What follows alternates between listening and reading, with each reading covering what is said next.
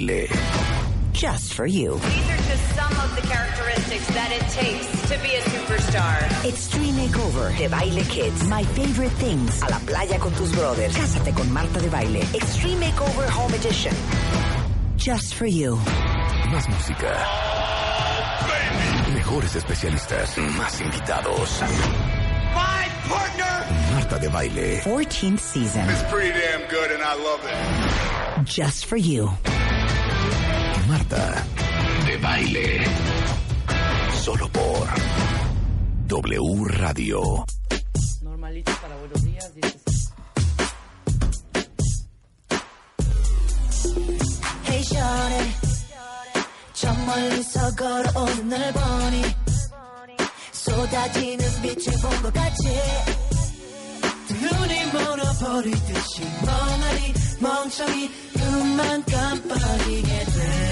마주 보면 너와 둘이 얘기할 때난 초점을 또 놓쳐 baby. 너 그렇게. 나는 들면 아무 말이 나와 버려 버려.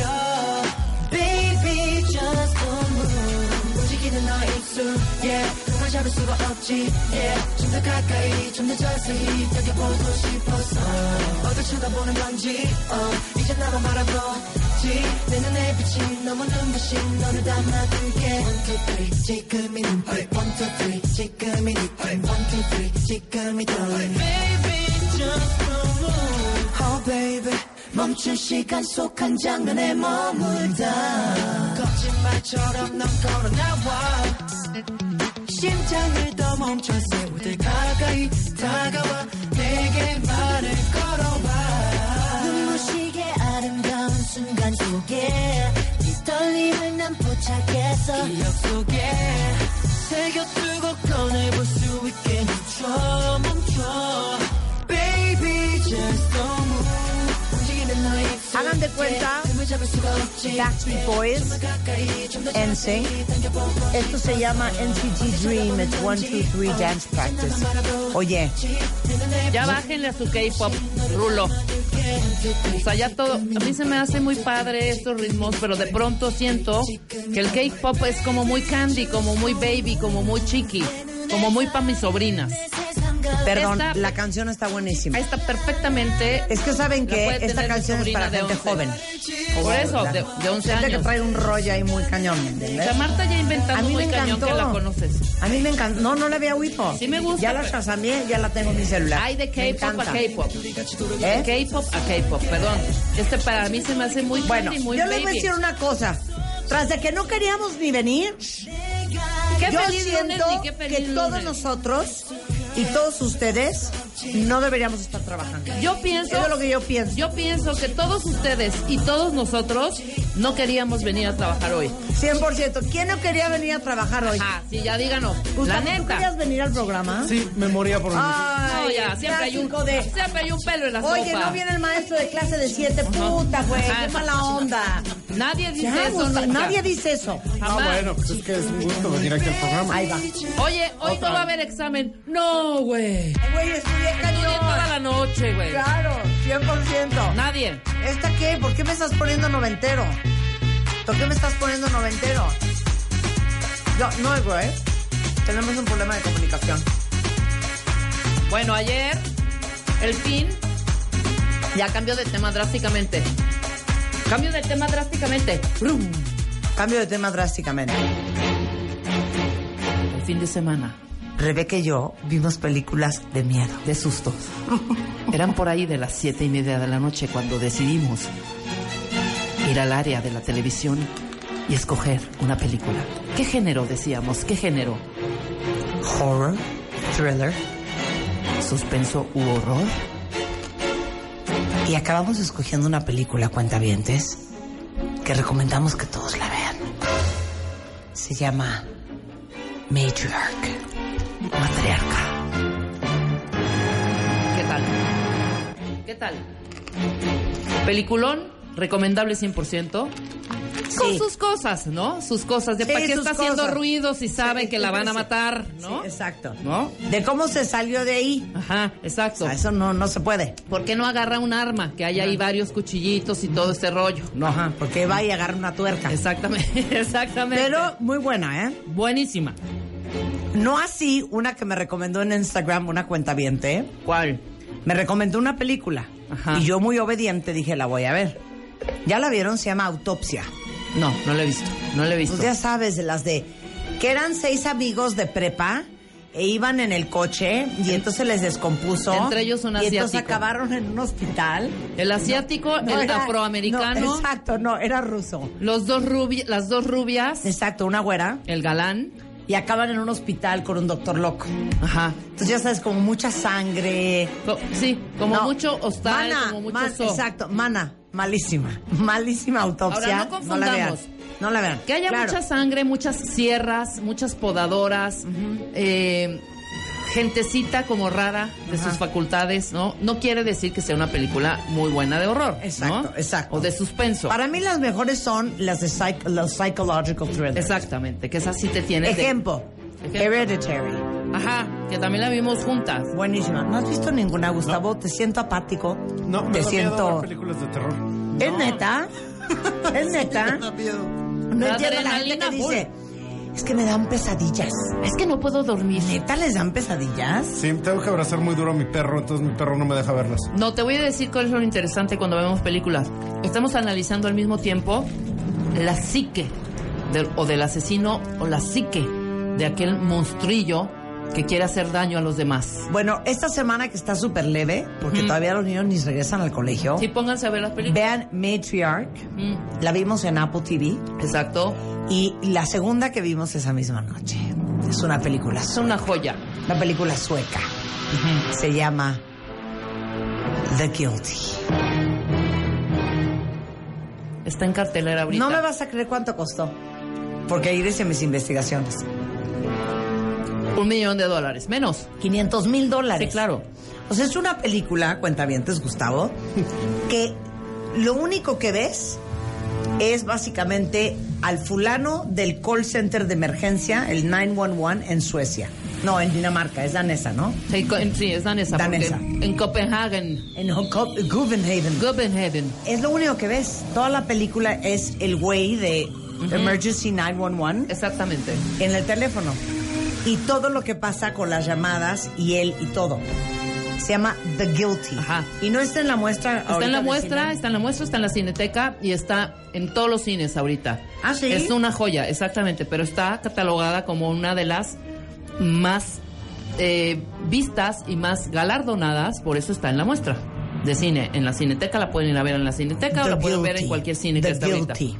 Buenísimo. Lo interesante de esta película, quiero decirles, que efectivamente como está en solo una locación, que es la oficina de este, de este policía encargado, que ya se enterarán, no voy a spoilerear, que te imaginas todo. No es necesario para, para que sea una buena película, no es necesario ver el coche en llamas, la persecución de la camioneta y los policías, Ajá. que corra sangre. La niña muerta. Exacto, no es necesario. Todo lo estás escuchando y te lo estás imaginando. Todo lo escuchas y, y eso todo es lo te lo peor. estás imaginando. Eso es lo peor. O sea, te estás tu mente Es una juega cañón genialidad contigo, esa por eso película, es bueno ¿eh? verla. The Guilty. Es una genia de película. No todos son tendencias. No. Si no todo es Avengers Gustavo, 34. Si no es tendencia. Pero esa es la mayor tendencia, sentir algo a partir de la experiencia. Mira, claro. Entonces, Ahora está. todo es experiencia. Todas son experiencias. Bueno, y les voy a decir una última cosa. Ok. Esta, quien quiera véala y luego la platicamos. Marta me recomendó. Tienes que ver una cosa que se llama Border. Que es una película sueca. Que no creo que sea una mala película. A mí. No, espérame. Hijo. Espérame. No, hija, me pareció Momento. abominable. Es, cuentavientes, un peliculón. ¿Alguien ya vio Border? que nos diga. Pregunta.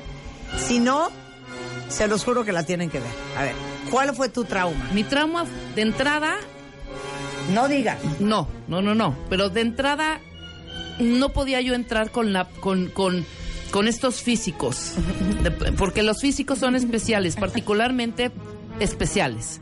Entonces, los físicos de los dos protagonistas, para mí me causó de entrada ya así de shock de ¿qué es esto? ¿No? Y conforme va transcurriendo, cru- perdón, transcurriendo la película, te vas dando cuenta, pues, qué sucedió con estos seres, con estas personas, y además, tampoco voy a revelar qué otras cosas pasan en su físico, porque es una mezcla... Cállate, bueno, ya vas a arruinar Ay, no, todo. hija, es que yo pensé que... Es una película muy impresionante. Sí, es, porque visualmente es aberrante. Es, aberrante. Ajá, es Digámoslo aberrante. así. Sí, es aberrante. Sí, pero no crean que es, va a salir un demonio. No, no, no. No, es cero, ese cero, tipo de cero, susto, es un rollo también psicológico muy cañón, Qué muy cosa, ¿no? que yo aparte no no podía concebir, no entendía mi cerebro qué estaba pasando, de verdad. Pero cuando por fin entiendes, no dijiste. No, No manches. manches, claro. Cuando entiendes ya dices, está cañón. Ok, véanla. Se llama Sí, véanla. Ajá. Es sueca. Buenísima. Y aquí Ese obviamente, si ustedes dicen, ah, sí, claro, aquí la diferencia entre los sexos está también muy cañona. O sea, que tú crees que vas con ella y no es ella y luego es él y luego es ella. Eso sí se los puedo decir. Porque a mí me pasó. Yo pensé, o sea, ya después O sea, tú entiendes. estuviste con alguien que pensabas que era Yo pensé, exactamente, exactamente. Al principio. Ay, babosa, no en tu vida real. No, mensaje. En la Pon película. atención que lo que te estoy preguntando. Ah, ¿qué me preguntaste? Que yo tenía problemas con... No, que si tú algún día estuviste con alguien que pensaba que pensabas que era de un sexo y resultó que era de otro. En unas noches sí, en algunas noches sí, te lo juro que sí. ¿De Que, ay, oye, este güey que no sé qué, no es güey, se llama Anita. ¡No mames! Cañón. ¿Sí? Exacto. Terrible. ¿A ti también te pasó? ¿Cómo? Pero si puedes hablar con la boca, abre la boca, Jimena, para que te escuchemos. Cuando yo estaba en la prepa, había un niño, niño, entre paréntesis, que todas moríamos por él. Y entonces un día salí del baño y estaba este niño llamado Diego, lavándose las manos en el baño de niñas. Y me le quedé viendo y me dijo, bueno, es que la verdad me llamo Yasmín. Y yo, ¡Wow! "What?". ¡Qué fregón! O sea, ahí, qué fregón. Aquí, hijo, man. Bueno, mejor entrenarte en el baño lavándose las manos que en la cama quitándose el calzón. Pues es que así fue casi, casi. Así fue casi, casi. No, en la película Bueno, pasa... vean Border porque está buenísima. Tienen que ver Border, tienen que ver. La Matriarca y tienen que ver... The Guilty. ¿Por qué estás poniendo a Luis Miguel? No, escucha esta canción. Gustavo y Rebeca, un premio a los dos. Ujú. Si me dicen quién es. Nada más que Me cante. acordé de su existencia ayer. Nada no más que puedo creer. cante. Súbele, mijo.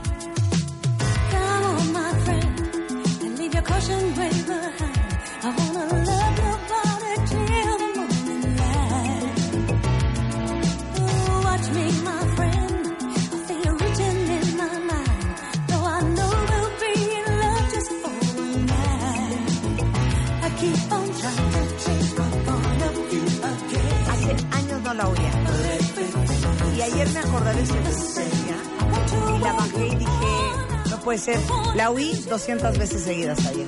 Súbele, hijo.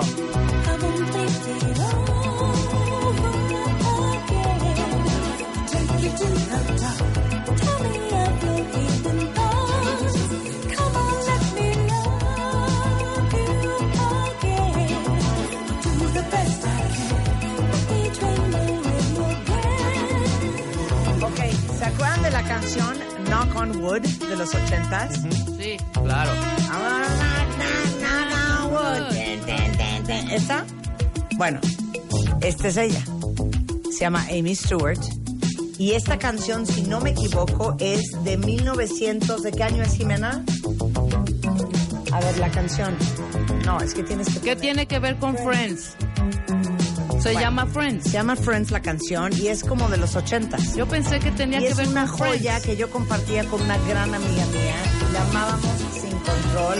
No, es como de los ochentas. Amy with double. E. Sí. double I. A- Pero me, impresiona muchísimo que no la conozca ninguno de los dos. No, y yo soy súper... O sea, de veras me deja Yo vivía ahí, pero no, no lo recuerdo. En absoluto. pena. Seguramente nuestro Mario se Lafontán sí se acuerda. Exacto, Mario, Mario Lafontán se- seguro hubiera, hubiera se dicho, Le- claro, Amy ¿Y la Stewart. portada de qué disco y quién la editó y en dónde se hizo? ¿Y quién produjo? Totalmente, Ajá. totalmente. ¿Conoces a Mario Lafontán? Claro, por supuesto. Ay, Sí. qué bonito. Oye, qué vida. bonita.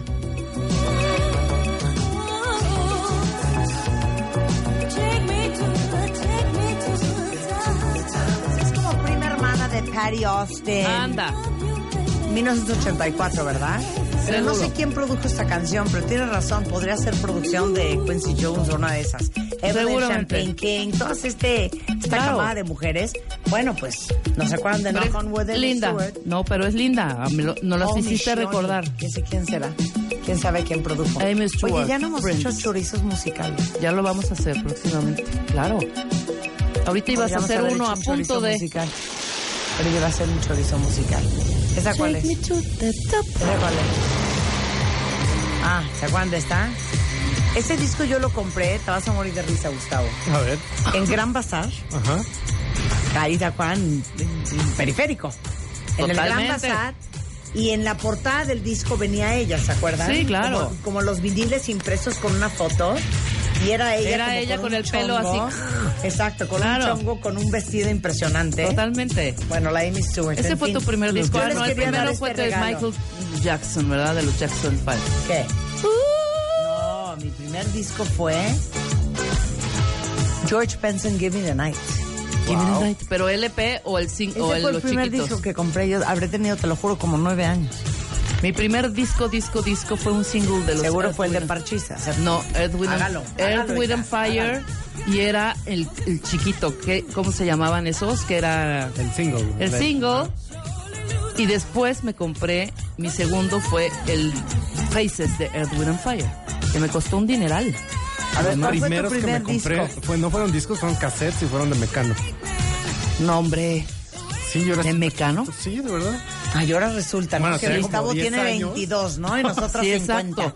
No mientas, Gustavo. Mecano. Bueno, sí, no, tarde a comprar Sí, música, pero sí fue lo Sí, primero que compré. tarde Yo mi primer disco fue el de Backstreet Boys, o sea, No, no mientas, Gustavo. Wow. No te quieras aquí hacer el millennial, No, pero ¿eh? eso fue como en 82, lo de Mecano.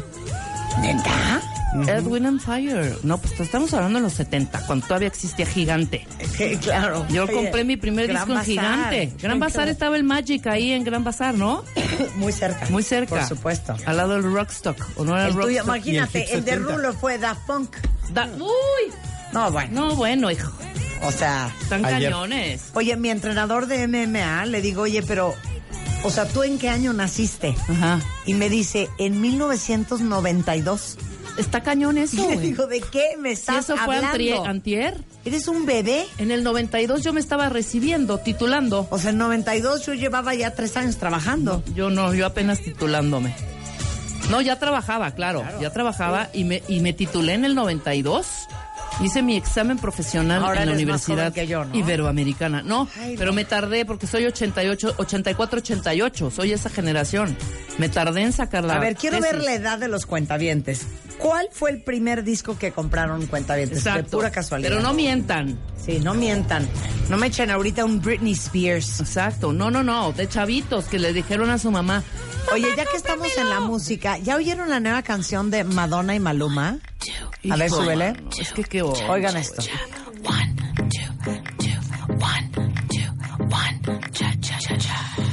I took a pill and had a dream. Yo también.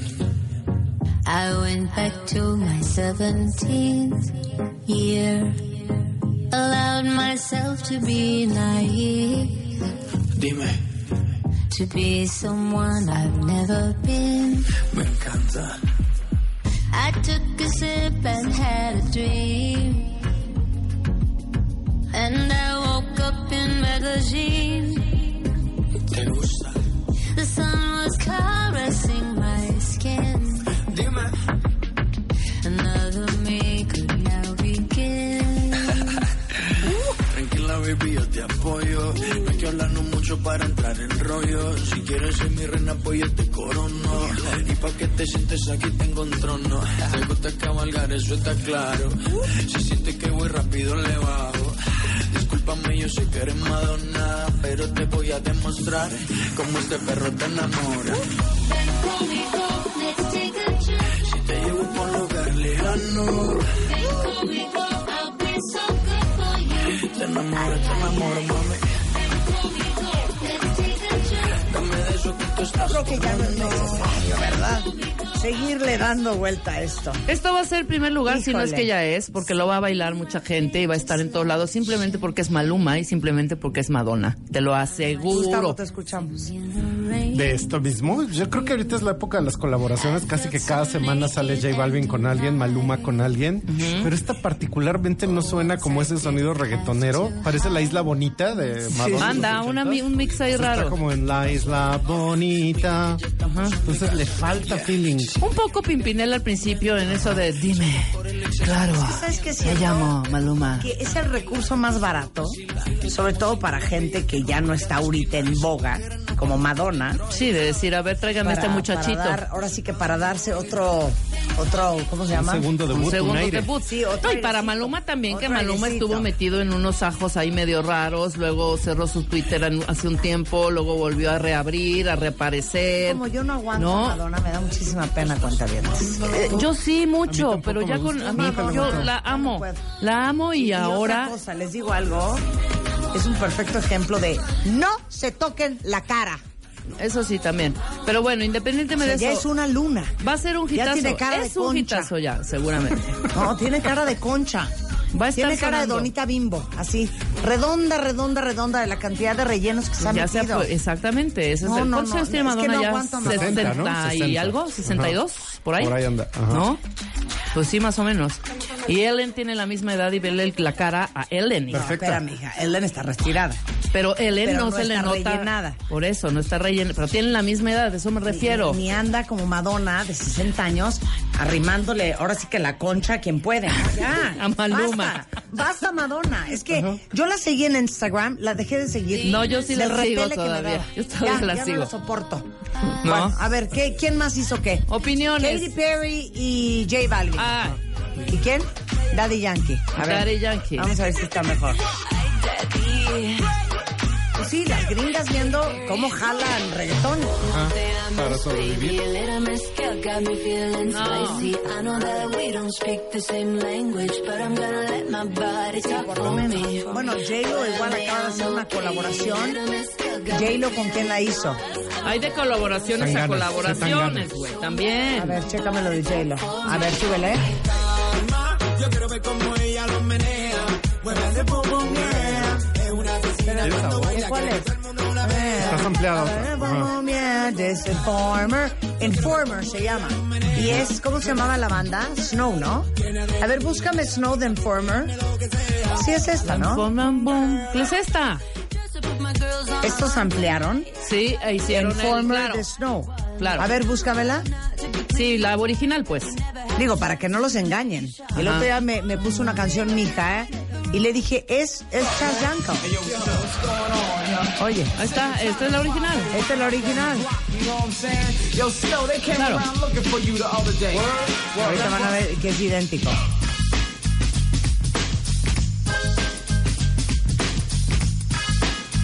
Ahí va la parte, ahí va la parte. Venga. Informer, you know, say that I'm a stormy, I go blam. I like you bum bum bam. Take the man that says say that I'm a stormy, start somewhere down the lane. I like you bum bam.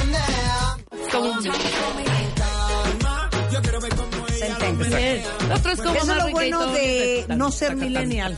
El otro día me pone una canción mija de Amigos Invisibles Ajá. y le digo, esa canción es la canción de Chas Yanko.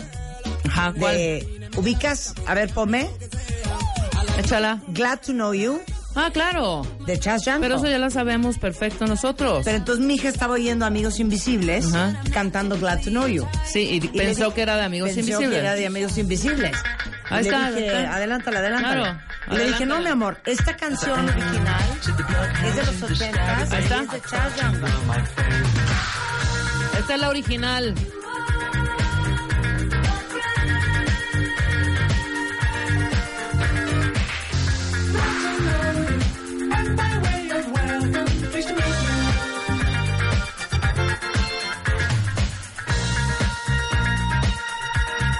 Original. Esta Claro. es la de Amigos Invisibles. No, yo más que nada porque no quiero que los engañen. Claro, totalmente. Ustedes anden por la vida oyendo cosas que no saben de dónde vienen. No, totalmente. Bueno, lo que hizo J-Lo fue una colaboración con este rapero que se llama French Montana, ¿no? Ajá. Con French Montana. Exactamente. Pero esta es la de Amigos Invisibles. Esta es la del... Rulo. Exacto. Este es el... ¿Cómo se llaman? Cuando hacen estos... eh, Pues Smash Up, ¿no? smash up. O whatever. Ok, ahora ponme la de J-Lo y French Montana. Hasta ahorita siento que va ganando la de Katy Perry, pero porque es una canción que nos es familiar, Claro. que es de los noventas. De colaboración y de este tipito como entre de mezclar los, horrenda. ritmos latinos. Y lo que están haciendo todas estas gringas es viendo cómo jalan ¿Cómo sobreviven? público latino, exactamente. Totalmente, y más porque, claro, porque este es el género. Hay Yes. unas que no, que no traicionan. Ahí está. Esta es la de J-Lo. Esta es la de J-Lo. Lo mismo. Pero esto no tiene tanto reggaetón. Este es como más... Este es rap. Ahorita está buena, ya después es Ya grave. la he escuchado. Adelántale para el coro. Este es más... Esto, no es, cero reggaetón. Por lo menos le aplaudo a J-Lo que no se haya ido por el rollo del reggaetón, por lo menos. ¿Sí me explicó? Como la J-Lo también me cae mal. Es que, es que también me cae mal. Y les digo algo, no es que yo sea difícil. La señora la he entrevistado tres veces. Y las tres veces que te he contado. No, hombre. Insoportable. Y la última fui yo contigo. Y la otra veniste conmigo. Aquí están la- la- las caritas. Ajá. Ay, no, no, no. Nada que ver. Ahora resulta, ¿no? Que no bueno, venimos entonces ya saben, mira, qué, qué bonito, qué bonito era esto. Imagínate, compárenme eso con esto. A ver, páguenlo, millennials. Claro. Páguenlo. El día de hoy, Anamar Orihuela, lo que tus papás te quisieron decir, el ABC de las hemorroides. Y la historia de la moda mexicana, parte 2. Gustavo Prado. Hoy, ¿saben qué? Cuentavientes, leve, tranquilitos. Sí, no presionen, neta. No, no, no presionen, no esperen mucho. Estamos aquí por obra del Espíritu Santo. Se va a hacer lo que se puede. Súbele, hijo. Come on, my friend, and leave your caution to the wind.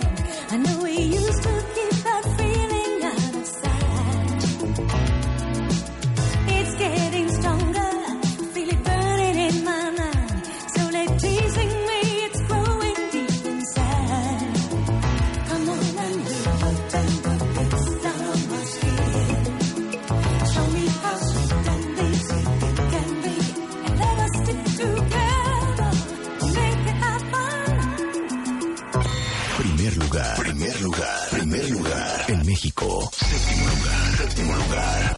A nivel mundial, séptimo lugar a nivel mundial. Marta de baile en Spotify. Spotify, el podcast, el podcast más escuchado en México y en el mundo.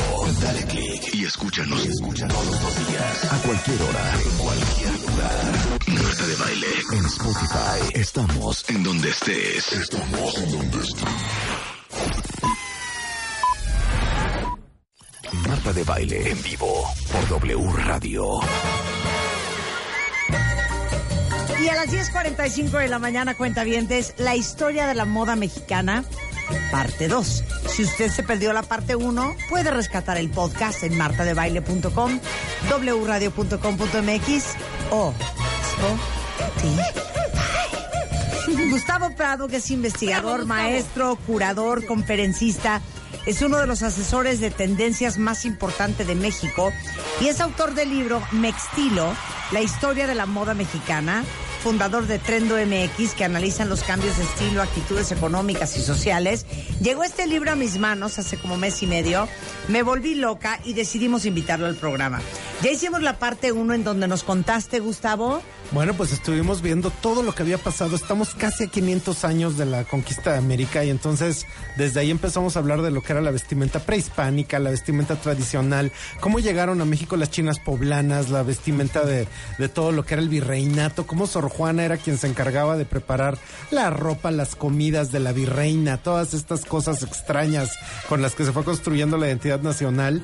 Y de ahí estuvimos, pues... la primera tienda departamental. La primera tienda departamental en 1888, ¿no? Este Maximiliano usando su sombrero gigante para taparse del sol y con eso dando lugar a los mariachis, el rebozo, la china poblana. Entonces, en este panorama de lo que es la vestimenta y después de eso la moda mexicana, pues estuvimos hablando de todo ello hasta llegar a, a nuestra ciudad en los años 40, donde los pioneros Ramón Valdiosera, Henri de Chatillon y Armando Valdés Pesa, que son como los tres primeros diseñadores que están alumbrando la moda mexicana, ellos discutían si es que había una moda nacional y si es que la mujer mexicana tenía la belleza para aportarla.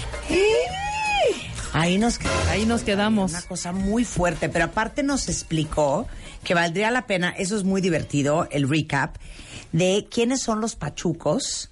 Los caifanes. Y los caifanes. Ajá. A ver, explícale a los cuentavientes. Bueno, pues que esto era de los mexicanos se van a trabajar a Estados Unidos y en ese momento toda la población negra se vestía con el sut sut, que es esta especie como de saco gigantesco con la que cantaban las- lo que después se va a convertir en el rock. Y en eso los mexicanos ahí aprendieron a vestirse de esta manera y con eso llegaron al California Dancing Club con esta idea como de neodandy pachuquesco y entonces bailaban con sus jainas todos estos ritmos nuevos. O sea, el pachuco entonces es eh, deriva del sutsut. Del sutsut, efectivamente es ese mismo traje, pero aquí nosotros le pusimos este nombre, que de hecho Octavio Paz en el laberinto de la soledad dice que esto de Pachuco es así como que el que, el que las domina, el que las lleva, el que las trae, el que controla a todo mundo. Ok, ahora, ¿en dónde nos quedamos en el programa pasado? Pues precisamente ahí en esto que estaba yo contando de cómo en los años 50 empiezan estos tres pioneros de la moda, particularmente Valdiosera, lo manda el presidente Miguel Alemán y le dice, a ver Valdiosera, eh, váyase por todo México. Entonces Valdiosera va con su gigantesco eh, este, libreta para dibujar y resulta que descubre que de los estados, del 32 estados de México, solo aproximadamente 20 tienen traje típico. Entonces el presidente Miguel Alemán le dice a Valdiosera, diseñese todos. Y uno de repente dice, ah, bueno, es que es el legendario traje, ha de tener miles de años, el traje de Nuevo León, de Tamaulipas, de Quintana Roo. Y resulta que esos los diseñó Valdiosera en los años 50. Entonces son, digamos que nuevas tradiciones. O sea, no vienen que del vienen dios del diseño. No, exacto, No, no, no, ni, ni es eh, una, una adecuación del traje que usaba la Malinche. No, No. Se hizo en los 50, Se hizo lo en hizo los 50. Valdiosera. Así y así es que no lo engañen, no lo timen, cuenta Ajá. De hecho, este señor Valdiosera, yo lo conocí aquí en Viaducto de Isabel la Católica, tenía su escuela, tenía una escuela como de cómic, y él le daba clases así a los ponquetos para que hicieran cómic y graffiti, todavía recientemente, entonces le fui a enseñar el libro, él casi tenía 100 años, y entonces él es el padre de la moda mexicana y del cómic mexicano.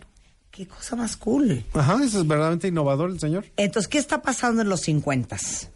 Pues en los años 50 nosotros estamos viendo que se están creando como nuevas identidades. Y de repente uno ve con Pedro Infante, Mamá nos quita los novios, Escuela de Vagabundos, todas esas películas del cine mexicano. Sí.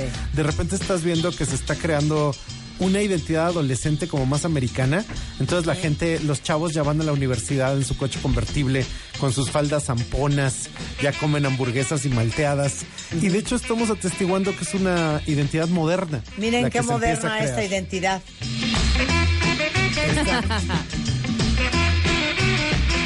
De foto. Efectivamente, toda esa música con la que de hecho también en el fondo está Tintán empezando a cantar la música mexicana, influida por lo que él decía que era la música ameriquequi, así decía Ajá. Tintán. Y pues ese era un momento de grandes cambios. Fíjate que un día llegó conmigo un señor que venía de Arabia.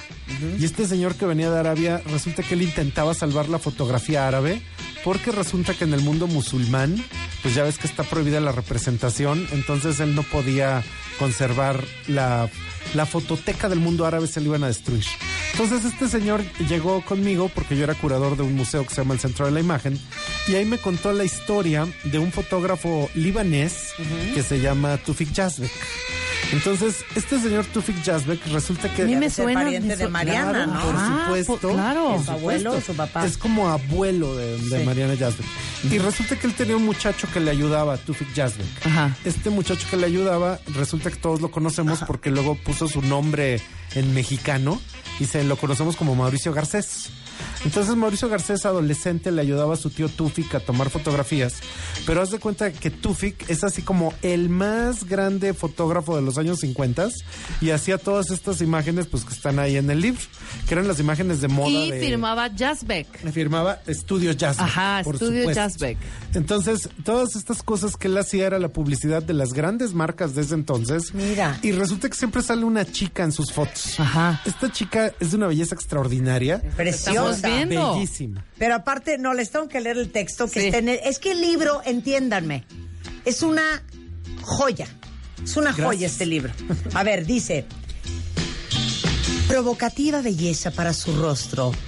Su rostro es el centro de las miradas cuando luce el seductor acabado que le da Angel Face. Cautive con la seguridad de que su maquillaje no cambiará de color después de aplicado. Su perfecta adherencia permanece fresca todo el día evitándole la molestia del frecuente retoque.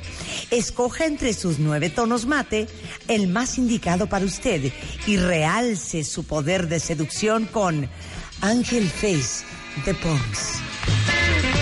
¿Qué? Ahora, ¿quién Joya. es esta mujer? Ah, pues Gustavo. esta mujer que sale en todas sus fotos, resulta que ella se llamaba Zaida, es una mujer de una extraordinaria belleza, pero Tufik Yazbek hizo trampa, porque resulta que se casó con ella. Y digo que hizo trampa porque entonces tenía en su casa A la modelo, modelo claro, más hermosa y en gratis. ese momento, gratis. Entonces, esta mujer siempre sale en sus fotos y yo la conocí a ella muy, muy viejita. O sea, esto es, ella ya tendría como 85, ¿Cómo se 90 llama? años. Zaida, Zaida, Zaida de Yazbek, por supuesto, ¿no? Zaida de Entonces, Y Zaida ya murió. ya, obviamente. ya, ya falleció. So- es todas ella. Sí, es, eh, su nombre original era Zaida Fuentes de Yazbek y ella siempre sale en esas fotos y ella me enseñó, me sacó unas cajas, pero estas cajas estaban llenas de humedad, todas maltratadas y ahí estaban los negativos gigantes de Tufik Yazbek. Y esto es una lástima porque después este señor que te digo que venía a rescatar la fotografía árabe, él quería rescatar este legado y ya todo se había perdido. Porque si este señor hubiera sido fotógrafo en Estados Unidos, bueno, tendría un tamaño así como el de Richard Avedon, pero aquí en México simplemente es una memoria que se va perdiendo. Entonces, de hecho, en esa historia, así como que el primer gran fotógrafo de moda es Tufik Yazbek, después hay otro señor que se llama Max Clemente, que Max Clemente. suena Max Clemente? Más Clemente luego tuvo sus oficinas en ¿Pero por Televisa. Era, era en Televisa San? Ángel. Max Clemente era el fotógrafo de las estrellas. Así es. Estamos hablando 70s, 80s y piquito de los 90. Y él que inventó como toda una imagen de moda que salió en la, pro- en la versión de aquel entonces de la revista Vogue. Sí, claro, La claro. revista Vogue mexicana, eh, hecha en México y todo. Y después él muere de manera prematura. Sí, murió y, joven, sí, murió joven. Y otra vez todo ese archivo, ¿dónde quedó? ¿Dónde quedó? Claro. Entonces ahí tenemos una historia perdida de todos Él estos se aventaba es que- todas las fotos, todas las portadas de la de las TV y novelas, todas las portadas de ¿se acuerdan Sí. de la Eres? Sí, pero a ver, tú que eres como historiador, pero investigador, pero curador. ¿No somos bastante malos en México para preservar las cosas? Pésimos. Pésimos. Pésimos. O sea, cuando nos, nos contó Ángeles González Gamio Sí, claro. que la casa donde vivió sus últimos años la corregidora, que es casi casi un vecindario en el No, centro. y muchas, muchas Reforma otras casas. que es que debería ser intocable. Ahí voy, ahí van y le ponen cualquier cosa. Ajá. Es, o sea, siento que en general somos muy malos. Es que de hecho como que no entendemos cómo la memoria tiene un gran valor.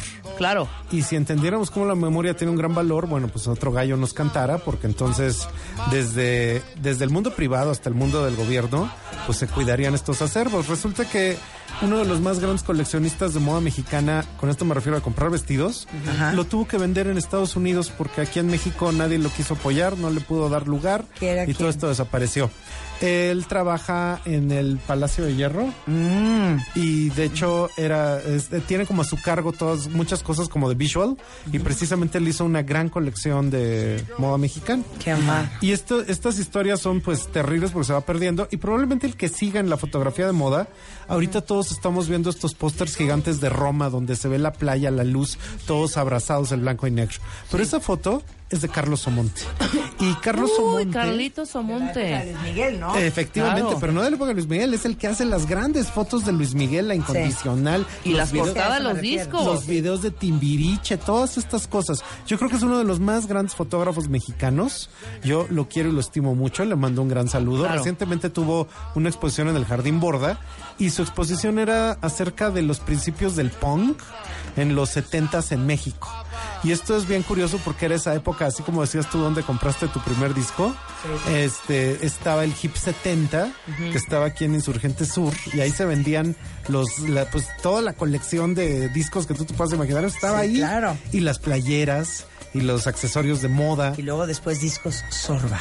Exactamente. Sorba, claro. Discos Sorba. Ahora, ve, qué triste. Bueno, no, no, no sé qué, qué pasa ahora que no hay estas figuras como existían antes, ¿sí me explico? Estamos hablando de un Max Clemente, un Carlos Omonte, fotógrafos que te- tenían que ver con el la maquinaria de estrellas que ya no existe. Entonces, si no hay estrellas, pues los fotógrafos, eh, bueno, evidentemente estarán haciendo otras cosas maravillosas como Carlos, pero se ha perdido muchísimo eso. O sea, tener como el- la estrella de la fotografía, ¿no? O tres o cuatro fotógrafos fregones. Pues si ya no hay ni estrellas de televisión. Por eso es lo que estoy diciendo, Exacto, es lo que sí, estoy diciendo, sí. porque se ha perdido terriblemente todo esto. O sea, Sí. un descuido terrible en todos aspectos. Ahorita la acaban de alargar y creo que es una extra- extraordinaria oportunidad para verlo.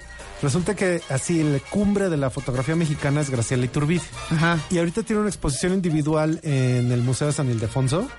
Y de hecho, una cosa que es muy curiosa es que cuando fue el Festival de Avándaro, en 1972, resulta que ella tomó la foto de esta famosísima La Encuerada de Avándaro. Y esta mujer de La Encuerada de Avándaro, pues es la primera que por primera vez en la historia de los festivales en México hace esto, que es que se levanta la playera y entonces ella pues le da a la banda la posibilidad de ver sus atractivos. Y esto es algo bien interesante porque en ese momento estaban ahí en Avándaro, Graciela Iturbide, Pedro Meyer, los grandes fotógrafos, viendo cómo es este principio de una cultura juvenil que abarcaba cosas que, eso que decías tú, ya no hay estrellas. Pero en ese mismo mundo, por ejemplo, la zona rosa era el barrio de Postín, el barrio elegante, donde estaban las grandes marcas. Totalmente. Donde estaba así la gran moda mexicana. Y de hecho era una zona que ahorita ya no podemos imaginar porque ahorita pues la zona rosa ya no es lo que fue en los años 70 y José Luis Cuevas le puso la zona rosa porque él decía que no era la zona roja. Sino que era como fresita, que era como La tranquilita. versión era fresa como- de la zona roja. ¿no? Exacto, Era la- nuestra zona rosa. Y entonces, por eso le Luis llamó así. Cuevas le pone el nombre a la zona rosa. ¿eh? Porque de hecho él inaugura la zona rosa porque hace un mural efímero a la entrada de la zona rosa en un anuncio espectacular. Y con eso empieza como esa idea de la cultura de los setentas que estaba dando lugar pues esto a los hippies, los rockeros, las películas de Olga Briskin, este Ay, Olga Loco Valdés, Briskin. todo ese mundo.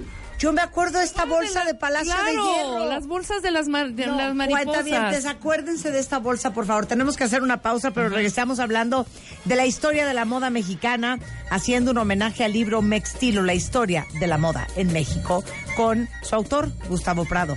Regresando en W Radio. ¿Todavía no tienes ID de cuenta viente? Consíguelo. En martadebaile.com. martadebaile.com.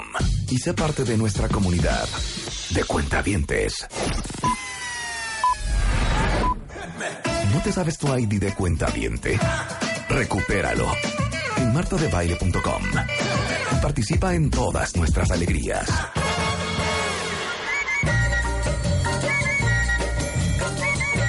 Ver, todo el mundo quiere saber dónde se vende este libro, Gustavo. Ah, pues está en internet a través de la página de Kiching. Kichink. Ching. En kichink.com. Kitchen.com. Punto com. A ver, ese libro hecho por un gran curador, maestro, investigador, conferencista Gustavo Prado se llama Mextilo y es la memoria de la moda mexicana. Así es. O sea, literal desde 1500 en adelante, Hasta la semana pasada. hasta la semana pasada. Entonces, a ver, ¿dónde vamos ahora? Pues te iba yo a contar la historia de una muchacha decente de buena familia de nombre Niobe López Ostalaza. Yo sí sé quién es. Niobe López. ¿Sabes quién es? No. Yo sí sé quién es. ¿a quién A es? ver, a ver, da, da una pista. Es la fundadora de la tienda Fratina de Mazarik. Ah, Ajá, ándale. efectivamente. Pero esa tienda fratina fue la primera que se puso en la calle de Mazarik. O sea, tú imagínate en los años 70, 1979, que en Mazarik entero no tienes ni una tienda de este tipo. Y entonces resulta que Niobe lo que va a hacer es que ella empieza a traer importaciones de las grandes marcas de moda del mundo para que la gente las pueda comprar aquí en la Ciudad de México.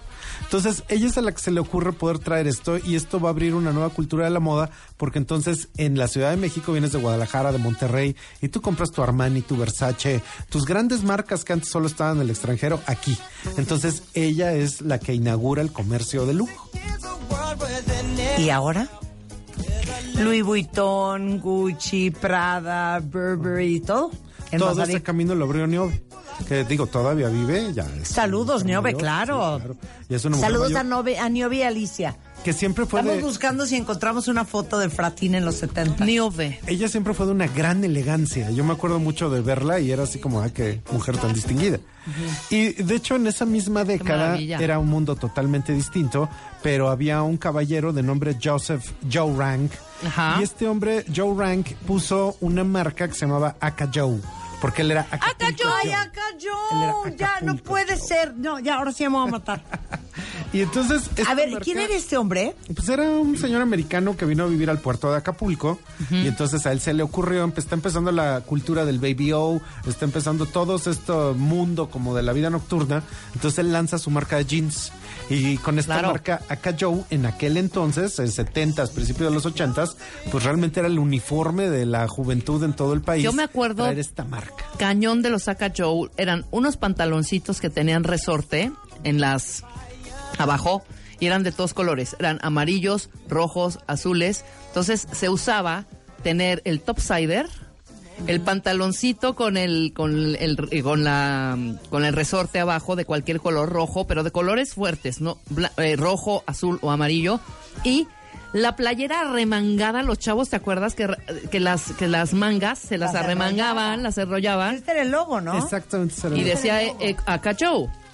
Y de hecho, Exactamente. a mí me sorprende mucho de repente en el mundo actual que ahora todos los chavos andan sin calcetines, aparentemente, porque ahora se usan los calcetines cortos chiquitos. Ajá. Pero como me acuerdo precisamente de eso, que en los ochentas todo el mundo dejó de usar calcetines. Entonces de repente... La modita del topsider. Ajá, la modita del topsider. Ok. Te encuentras esto una y otra vez. Y curiosamente, en aquel entonces decían, entre el zapato y el pantalón falta el detalle de distinción. Donelli, Donelli. Exactamente. Y es desde el anuncio que había en viaducto de Donelli, que Claro. se movía, y era como todas estas marcas de los setentas que uno vivía. Tú tenías el Aka Joe, tus pantalones Topeca, Rebeca. ¿Te Los acuerdas tú de Topeca. Topeca, ¿te Oye, Milano. Marta? Milano, por supuesto. Todas estas marcas en las que en aquel entonces había control de cambios, entonces no era tan fácil acceder a las importaciones y la sociedad mexicana estaba acostumbrada a usar sus marcas que compraban en tiendas de nombre tan extraño como París, Londres. Claro. ¿no? ¿Qué era París Londres? La gran boutique. Era la gran boutique. ¿Cómo no? Londres, París, Londres. efectivamente. ¿Qué París? Londres No, esperen, estaba- time, time. Gustavo, Claro. es que una chava ahorita les puse una, bo- una, una foto y les dije qué es. Y te puso París, Londres. No, y me puso, es la bolsa de Palacio de Hierro. Ajá. Sí, la bolsa de Palacio Pero de una Hierro. chava puso una bolsa de París Londres. París, Londres era como era como un poquito más este abajito, ¿no? ¿O no? Pues no era tan popular, digamos que sí Es que tenía era el esta logo. idea. Es que era pequeña. Era el logo. ¿No era Ese era- Era ese exactamente el logo. De hecho, en Insurgentes, a la altura de Sonora, allá había una cuadra entera que era un París-Londres gigantesco. Y era así como este- estos nombres que se usaban en aquel entonces de al puerto de Veracruz, Claro. al puerto de Liverpool, París-Londres, que evocaban la moda de otras latitudes, pero sí es la esencia misma de un mundo que tenía a la revista activa, la, todo este mundo de los 70s y 80s con una moda que veía hacia afuera con estas grandes marcas y que la gente ahí aprendía pues desde usar su crédito, sus pagos en abonos, Claro. y empezar a traer una moda mexicana. París, Londres, creo que nada más había una tienda. Y esa tienda estaba en Insurgentes, por donde estaba el Liverpool de Insurgentes, ¿no? O sea, por donde estaban los pais estos Coronado, que ya no existen. Bueno, sí existe Coronado, pero ya no existen ahí donde estaban. Y de hecho, Por de todo. Es- esa es la tienda de París Londres, esa que acaba de A encontrar ahí Marta. Y de hecho, una cosa que había en ese entonces, esa, es que ¿Qué le tenías... pasó a Paris Londres? ¿De quién era? Eventualmente quebró. Sí. No eventualmente quién era, pero quebró. eventualmente quebró. Sí. En las grandes crisis económicas Como de todo. finales de los Nadie 80 se acuerda de, de todo. O sea, solo de yo iba todo de todo. tiene de todo. Todo. ¡Claro! ¡No! ¿Te acuerdas de de todo o no? Perfecto. En el sur de Perfecto. la ciudad, muchas os. Muchas os, claro. A mí me llevaban a Back to School a compañía de papelera escolar. Ah, papelera Que estaba escolar. por el taconazo popis Claro. en Tacubaya. El taconazo. Claro, en Tacubaya. Esto que dices del taconazo popis era su lema, los zapatos más popis a los precios más hippies de México. A donde quiera que voltee hay una calzamática popis. A ¡Wow! ver, ¿qué es calzamática? Pues era esta Zapatería. idea de que de manera automática tú Como tenías... de Automax. Es que era de autoservicio, entonces tú ya tenías ahí los números, las tallas, tú mismo te atendías y ya te llevabas como tu gran compra de zapato popis. Con esto que se han de acordar ustedes de la plataforma, pero la plataforma en toda la suela y también en el tacón, que muchas veces eran de charol y era este zapato súper setentero. Mis zapatitos de charol. ¿cómo Oye, no? Tienes aquí en la página 299. No me están escuchando que este libro lo tienen que comprar. Eh, regálenselo a sus mamás en, en- en Uy, mayo. O sea, mayo, se me hace un claro. gran regalo. A ver, Pixie, Gustavo. Híjole, qué historia. Pixie Hopkins. La fue a entrevistar, Pixie Hopkins. Entonces, ella todavía, ella es ya un poco grande de edad, estaba al frente del departamento de tendencias en el palacio, en el mundo actual, o sea, ya está retirada. Pero resulta que lo curioso es que Pixie se casó con el legendario Juan José Gurrola, porque ella era una chica gogó. Teatro. y yeye. Entonces Juan José Gurrola se casa con ella y ella viene aquí a México y pues deja de bailar en jaula, que era lo que se usaba en ese entonces. ¿Pixie qué? Pixie Hopkins. Ajá. Y ella empieza a preguntarse, bueno, va a la farmacia y pregunta, "¿Algo ¿usted tiene? No, no tengo. En Londres, en aquel momento, que era como la época de Austin Powers, digamos, Ajá. ¿no? Entonces se acostumbraba a la pestaña postiza. Y Pixie descubre que en México no venden y entonces ella empieza a hacer una industria de la pestaña postiza con un éxito tan grande que empieza a vender pelucas de estas de tres pisos, como de Marge Simpson, pestaña postiza, y una cosa sorprendente que ella me, me contó. Resulta que el hombre mexicano, queridas radioescuchas, lo deben de saber, no se precia de tener mucho vello en pecho. Entonces, para la década de los 70 ella empezó a vender bisoñez para el pecho, porque cuando tú bailabas música disco era con las camisas súper abiertas Claro. y súper escotadas. Entonces, con pegamento de pestaña, te pegabas el pelo e ibas a la disco a bailar con un mechón de pelo falso. Exacto. Y curiosamente con esto tuvo tanto éxito que ella hace dinero y empieza a vender ropa. Entonces ella se convierte en la persona que hace el estilismo en Siempre en Domingo y todos los bailarines traían ropa de Pixie Hopkins.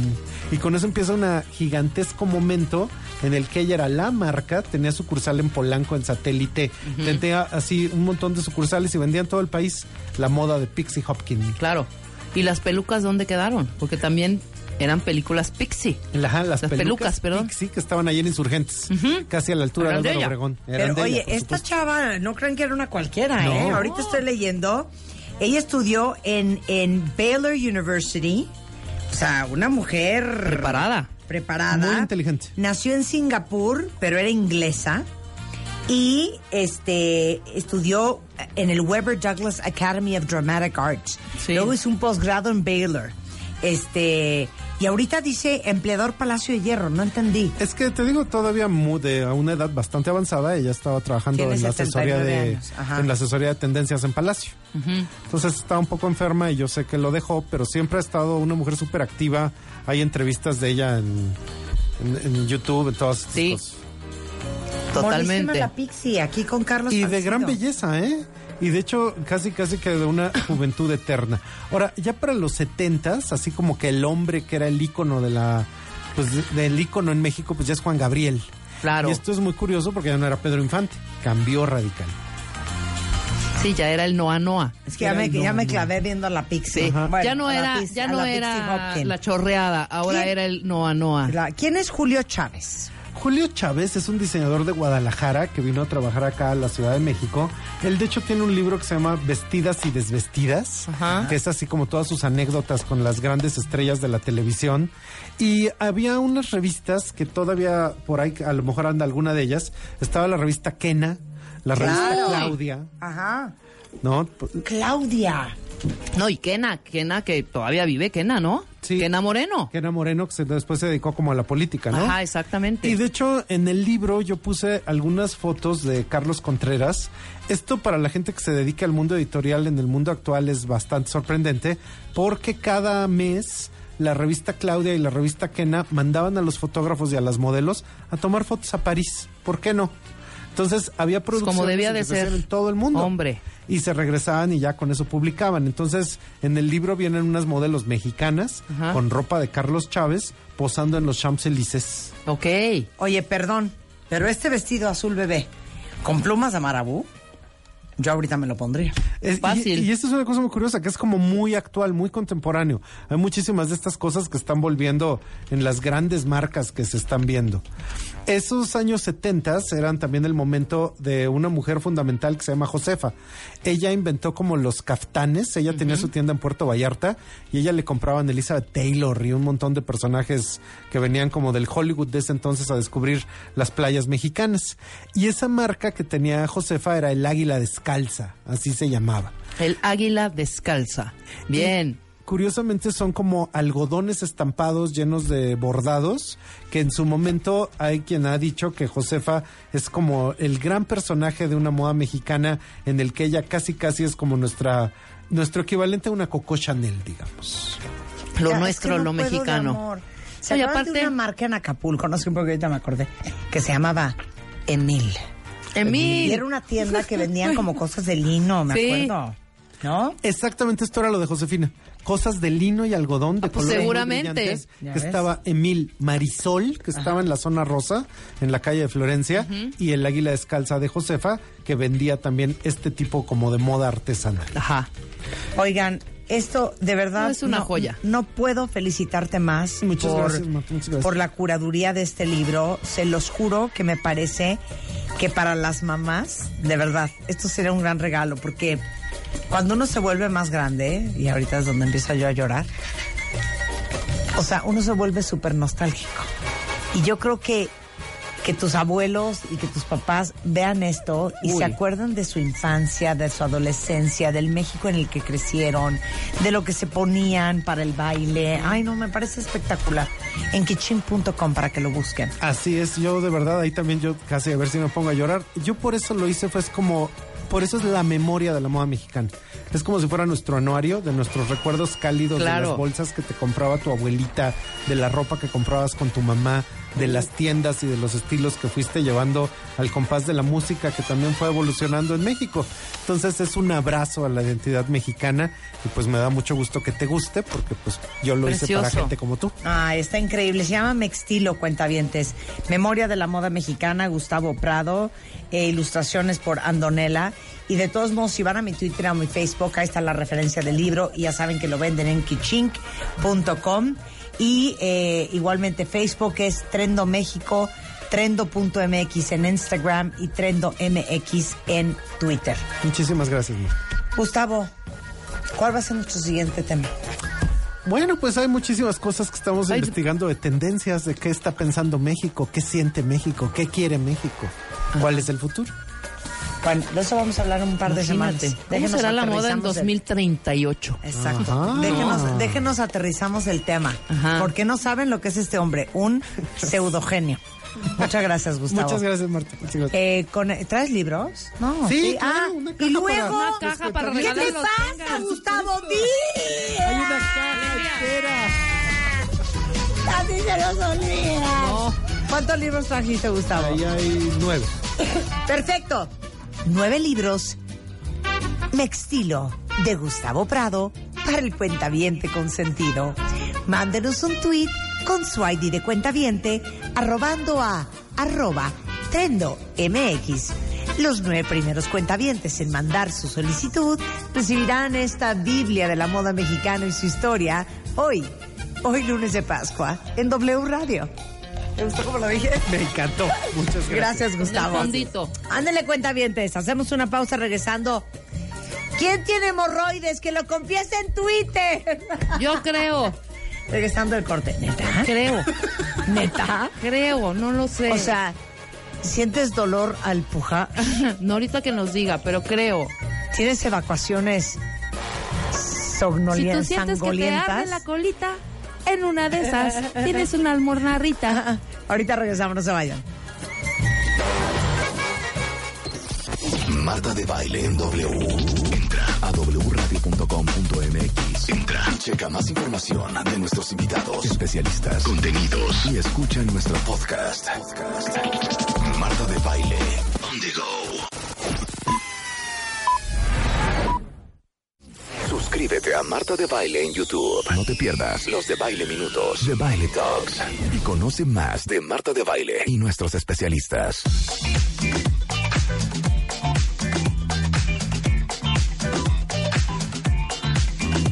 Son las 11.40 de la tarde en W Radio, de la mañana, del día. Hoy es un lunes. Este lunes es tan grave, cuenta bien. No sé si ustedes lo vivan igual, como si fuera el primer lunes de enero. Pero te voy a decir una Así cosa. me siento yo. Va a ser más grave cuando te dé una noticia. ¿Cuál es la ¿no? noticia? Porque el doctor y yo ya somos casi, casi primos hermanos. ¿Qué? Mira, Jimena, Ajá. Giovanni, Sí. tú y yo Ajá. tenemos hemorroides. Ser. Tenemos, y Raúl El también doctor tiene. miente con los dientes. Y tiene Ana, No. y tiene... Yo sí voy a dar una noticia. Todos los que están en esta cabina tienen hemorroides. El día de ayer, doctor, Rebeca me llamó en la noche. A falta de doctores, muchas veces nos llamamos ella y yo. Yo le digo, oye, Rebeca, estoy con el estómago muy inflamado, ¿qué opinas? Ella me dice, pues ¿por qué no te metes un Libertrim y un Pepsane? Ella me llamó ayer y me dijo, Marta, estoy súper asustada. Y le dije, ¿qué pasó? Ahorita que evacué, ya, había una mentirosa. rayita roja en el popó. ¿Qué crees que sea?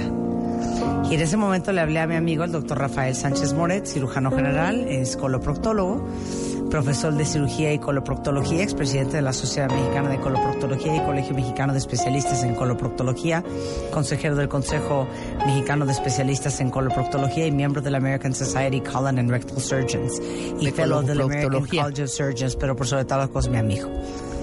Y le dije, Rafa, ¿cómo lo ves? ¿Puedes venir mañana a ayudarle a Rebeca? Y me dijo, sí, Marta, pero dile que no se preocupe. Es un hemorroide. No es cierto, cuenta Todo eso pasó anoche. Todo eso lo inventó Marta. Todo eso pasó anoche. Lo que sí es verdad es lo que le estoy diciendo. Ajá. Tú, yo y todos nuestros compañeros tenemos hemorroides. Doctor, bienvenido. ¿Por qué está permitiendo usted que Rebeca esté levantándole falsos a gente que ni conoce? Dígalo, doctor. No. Colas vemos, caras no conocemos. Ya lo sé, pero lo va a explicar. A ver, Rafael. Muchas gracias, Marta. Muchas gracias por eh, invitarme a, a tu programa. Es un, un programa extraordinario y la verdad lo disfruto mucho. Ay, ¿lo oyes? Sí, claro. Ay, ya ves. Tengo hasta el número de cuenta. No hay doctor. Ándale. No hay doctor que no disfrute este programa. Exacto, no se diga más. Bueno, cuéntalo todo, Rafa. Pues mira, eh, efectivamente lo que está diciendo Rebeca es cierto. Eh, eh, todos los seres humanos tenemos hemorroides. Todos.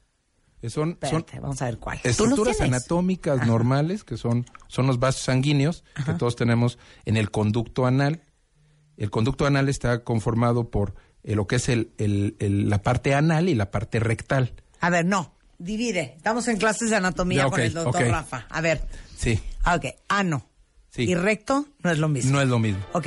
¿De dónde a dónde va cada uno? Danos dimensiones. Del- del Puedes usar una fruta, una verdura para Totalmente. darnos. A ver. Estoy totalmente de acuerdo. Del orificio externo, o sea, de lo que es el ano propiamente dicho, que muchas veces no lo decimos porque se oye, consideramos que es una palabra muy fuerte. Es ano, una ¿no? palabra Entonces la gente horrenda. dice, oye, ¿qué crees? Me duele el recto. Y estamos Sí. hablando mal porque el Sí. recto no duele. Entonces, el ano es el- el- del orificio, del orificio, del asterisco, como Ajá, dicen, sí. ¿ok? 2.5 centímetros aproximadamente para adentro y después viene una unión con el recto. El Entonces recto- el ano es, desde, es que la palabra es horrenda. Sí, La colita. ¿Cola? ¿Nos aceptas cola? Bueno. ¿Cuál es la cola? Allá atrás. ¿No es el pipí? No. ¿No son las pompas? Yo no digo cola al pipí. ¿No es la rabadilla? No. Ok. No, pues es Ano. el ano. Es que el es horrible pues sí, esa es que es el ano, ya, ¿De del viene ano. la palabra ano? Bueno, entonces, el ano son 2.5 centímetros Aproximadamente. hacia adentro. De ahí se une con otra parte, que ese es el recto. Exacto. Y hay una línea que se llama línea anorrectal Ajá. o línea pectínea, Ajá. técnicamente, ¿no?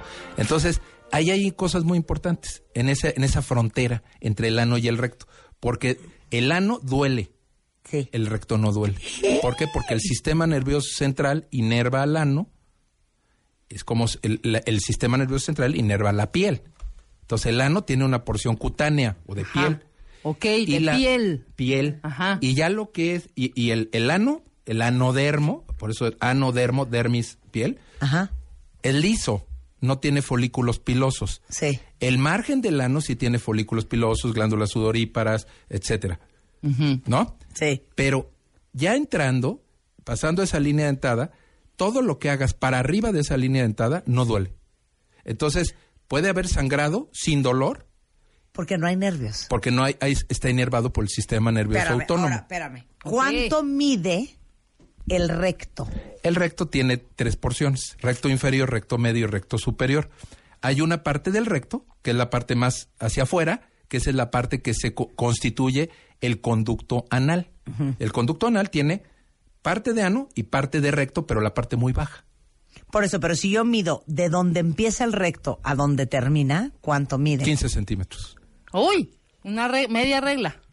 Híjole, por eso esas Sí, está historias cañón. de horror de... sí. Pero las hemorroides Sí, se asientan en lo que es las hemorroides externas, como su nombre lo indica, son externas y están en el margen del ano. Ajá. y las hemorroides internas están por arriba de la línea anorrectal, pero no hay hemorroides a 10 centímetros. Ah, ok. Claro. Ok, pero espérame.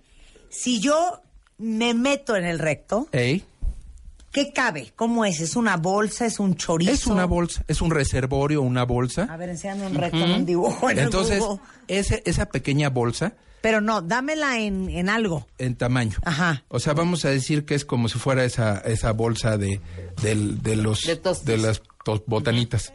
¿Cómo? ¿No es un chorizo? Mm, Es, es como un saquito. Haz de Ajá. cuenta, esto podríamos decir, esta botella Ajá. ¿De agua? de agua, Ajá. Tiene el recto, tiene, como tiene musculatura, Ajá. tiene capacidad de distenderse.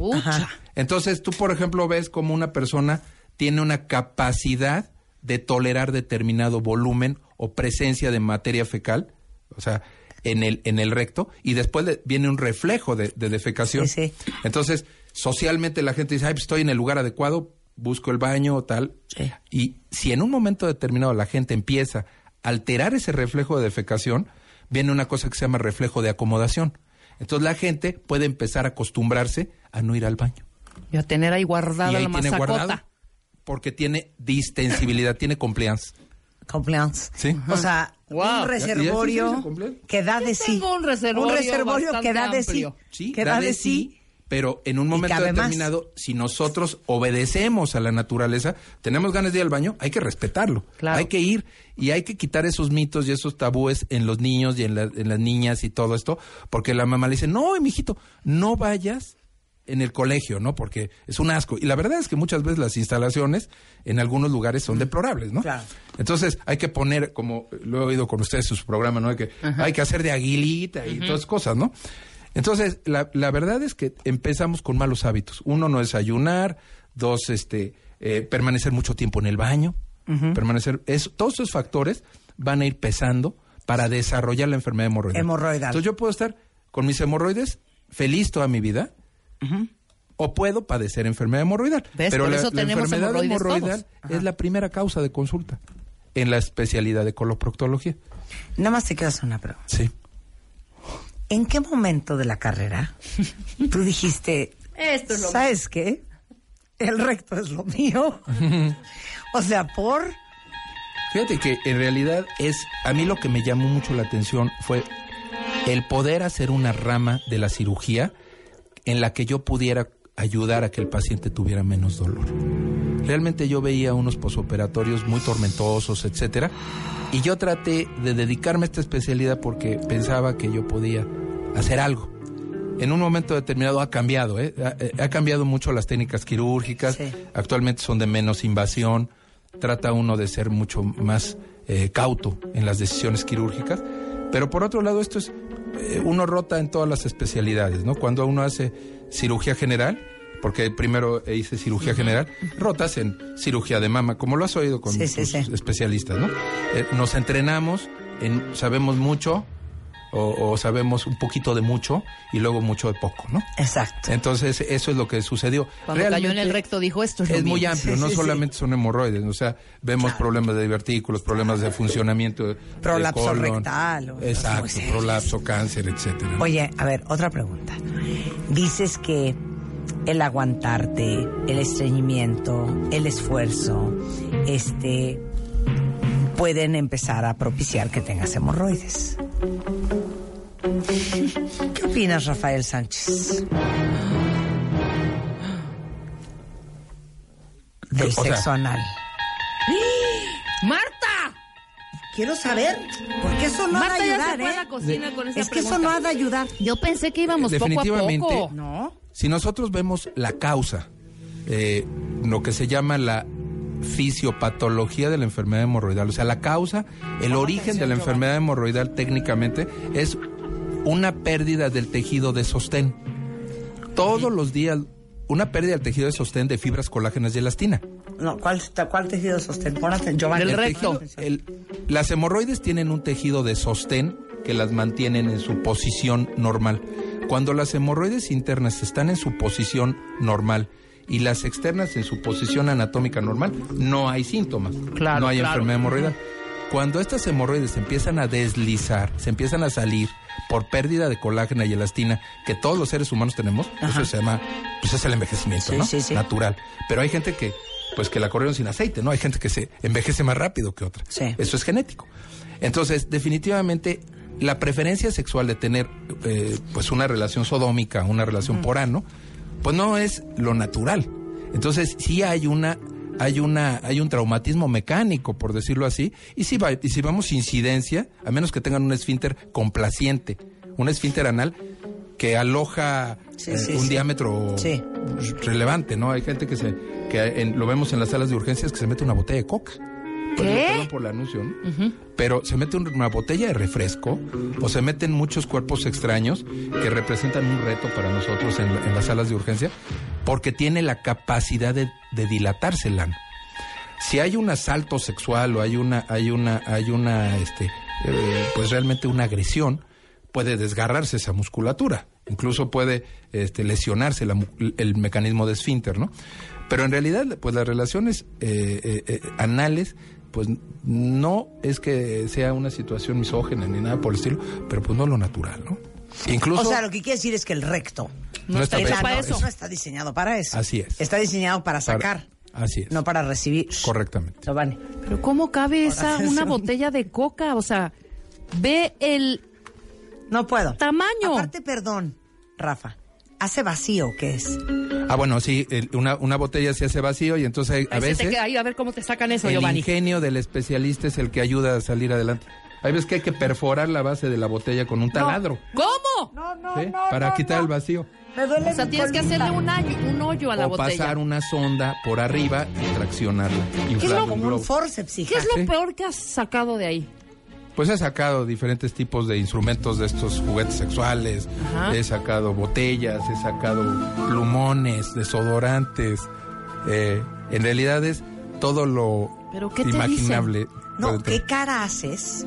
No, cuando se te va. No, para hacer... No, No, eh, No, incluso es que ¿qué una vez un paciente, un paraguas, un mango de paraguas. Pero llegó el paciente con todo y el paraguas y abierto. ¿Cómo? Parecía un, un ¿cómo se llama? Un pavo real. O sea, O sea, da risa, pero es, son de las situaciones paradójicas, ¿no? O sea, el, no estoy entendiendo qué se metió. Se le metió- atoró el mango. Ah, el mango. El mango del paraguas se atoró en una de las válvulas que tiene, se llaman válvulas de Houston. Ajá. Se atoró ahí, se enclavó. Ahora sí que, Y Houston, no we have a sacar. problem. Así. Y Houston, llegó con el paraguas. Regresando del corte, todos saquen una la- un lápiz y una pluma porque vamos a hacer un dibujo de un hemorroide. Y vamos a hablar de cómo saber cuando ya es un problema y cuando ya te tienes que atender. Regresando con el doctor Rafael Sánchez Moret, eh, cirujano general y coloproctólogo del Hospital Ángeles de las Lomas, solo en W Radio. Extreme Makeover 2019. Si algo no te gusta de ti, cámbialo. El Dream Team. Abel, Miguel, Karim, Claudia, Rodrigo, Tomás, Vicente, Polo, Einar, Shulami, Janet, Natalie. Llegó la hora de la transformación. Nuestros especialistas en belleza al servicio. Extreme Makeover. Ya tenemos a nuestros ganadores. Sigue la transformación. Extreme Makeover por wradio.com.mx y martadebaile.com. Si algo no te gusta de ti, cámbialo. Extreme Makeover 2019. Solo por W Radio. Marta de Baile en vivo por W Radio. Síguenos en Instagram como Marta de Baile. No te pierdas contenido extra y lo mejor del día. Instagram, Marta de Baile. Las 12.06 de la tarde en W Radio Cuentavientes y estamos aquí con el doctor Rafael Sánchez Morat, cirujano general y coloproctólogo del Hospital Ángeles de las Lomas, profesor de cirugía y coloproctología y expresidente de la Sociedad Mexicana de Coloproctología y Colegio Mexicano de Especialistas en Coloproctología. Y aparte, miembro de la American Society de Colon and Rectal Surgeons y el fellow y fellow del American College of Surgeons. ¿Viste qué bonito te lo dije? Sí. El doctor está aquí porque Rebeca trae una bronca. Estamos hablando de hemorroides, cuentavientes. Ahora, saquen papel y pluma, todos vamos a dibujar un hemorroide. Rafa, listos. Claro.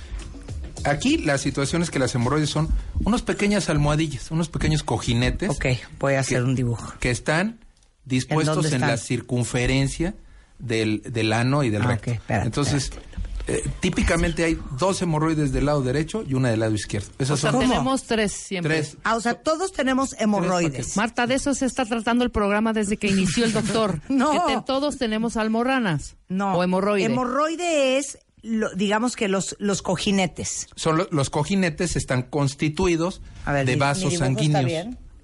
Pues sí, es una red de vasos. Ajá. Es una red de vasos, un conglomerado de vasos sanguíneos y, y- y son espacios vasculares. Yo o- me la imaginé como palomitas de como una red de vasos. Así me y luego imagino. tienen eh, eh, tejido de sostén, que es fibras colágenas y elastina. Es el pegamento que las mantiene en su posición. Ahora, así están normales las hemorroides. El sistema capilar está normalmente abierto. Los capilares, ¿se han, eh, han conocido estos vasitos chiquititos. Sí. Eh, eh, circula por ahí la sangre. Entonces, el problema hemorroidal se da cuando hay una congestión, Ajá. cuando hay un incremento del flujo arterial y un estancamiento del venoso, Ajá. aunado a que aparecen cortocircuitos. Espérate. Cortocircuitos arteriovenosos. O sea, se estanca la sangre, Se estanca. sube la presión de la sangre es, así es. y entonces se inflama ese Se cojinete. hinchan. Ajá. Y Entonces se van haciendo varicosos. O sea, se van haciendo tortuosos esos vasos. ¿Por qué? Porque la arteria y la vena no manejan las mismas presiones. sí. La presión de la arteria es mayor, la presión de oxígeno es mayor que la de la vena. Entonces, al no tener tolerar, es como si yo le meto mucha presión a una manguera, ¿qué pasa? Se le hacen chipotes. Sí. ¿No? Entonces, ahí qué pasa? En un momento determinado, la sangre se estanca y se forman entonces coágulos y se hace la trombosis hemorroidal, que eso sí duele. Las hemorroides normalmente duelen cuando se inflaman las externas, como lo dijimos, pero las internas no duelen. Las internas se salen o sangran. Entonces hay gente que ya se tiene que acomodar. Por eso las hemorroides externas, a ojo de buen cubero se dicen, son grandes, pequeñas y medianas. No hay de esa es la clasificación. Y las internas sí tienen grados. Es grado 1 cuando sangran, pero no se salen. Grado 2 se asoman, pero se regresan. Ay. Grado 3, el paciente se las acomoda. ¿Cómo? Se las, ¿Las se las mete, meter? ¿sí? Y las grado Como un 4, racimo de aunque uvas, se las acomode, se les salen y ya sienten el... eh, eh, se mojan, tienen comezón, tienen irritación de la piel, porque la piel debe estar seca. Claro. O sea, puede haber hemorroides en el ano y en el recto. Así es. Claro. Entonces unas son internas y otras externas. Pero cuando las internas se salen, ¿qué pasa? Empujan A las externas. Entonces la gente cuando hay veces que hay gente que llega con una dona de como una llantita sí, sí. para Sí. sentarse, pues para que no se pongan en contacto con el asiento. Entonces eso quiere decir que hay una inflamación. Pero lo importante es saber, si el paciente llega a consulta y le dice, doctor, ¿qué cree? Tengo unas infla- una inflamación, o sea, una bola, y me duele, automáticamente uno ya sabe en dónde mapea mentalmente, en dónde está el problema del paciente. Dice, dolor, pues es el ano. Es el ano. Bola, pues externa, ¿no? Es, es una hemorroide externa. El, em- el paciente con hemorroides internas lo que va a veces a referir es que se le salen, que le viene un chorro de sangre, a veces en ordeña, Ajá. un chisguete, y que a veces es goteo. O sea, la sangre puede ser desde manchado, puede ser eh, goteo, puede ser chisguete, puede llegar a, a manchar la ropa interior incluso. Claro. Eh, hay gente que no se quiere poner una combinación de un un, un este eh, pantalón Pantalón beige blanco, o, o blanco porque se sa- sangran. Y curiosamente no van al consultorio por el miedo al- a, la sangre, sino Sí. por el, el oso de, de Sí, hacer el sí, ridículo ajá. de la sangre. Eso es curioso, ¿no? O también muchas mujeres van porque no les gusta el pellejito que traen, ¿no? O sea, no le importa si se está sangrando o si pudiera tener un cáncer, Claro, sino lo que le importa es el aspecto estético. Claro, ¿no? claro. Y eso hay que tener mucho cuidado. Claro, a ver, Sí, si el doctor ha visto botellas de coca. Sí, hombre. O sea, ¿qué, qué, qué, qué les va a dar a ustedes? Pero una bolita Un roja. pellejito. Que Claro. por cierto, Angie, no puedo creer el dibujo. Mira el dibujo que mandó Angie. ¿Qué hizo? no, bueno. Te amo O sea, sin gracias. control. La. Oye, ahora dime una cosa. ¿A quién le da hemorroides? Dame la lista. ¿A quién le damos qué? Perdón? ¿A quién le da hemorroides? O enfermedad hemorroidal. La enfermedad hemorroidal obviamente es más frecuente conforme van pasando las décadas de la vida. Algo muy importante que se debe distinguir es enfermedad hemorroidal y otra cosa es hemorroides y embarazo. ¿Por qué? Porque la las hemorroides a veces se inflaman durante el embarazo y es transitorio. Sí. Termina, se resuelve el embarazo ya sea por Sí. parto o cesárea y se le quitan las hemorroides. Porque esa señora o esa mujer no tenía antecedente de padecer síntomas. Pero aquella que tenía ya enfermedad hemorroidal y se embaraza, pues le va del- de la patada. Sí, de la cola. De la cola. No pun intended. Sí, le va mal porque Oye. se, se comprimen las venas, ¿no? Claro, pero a ver, dieta baja en fibra. Dame, dame las causas.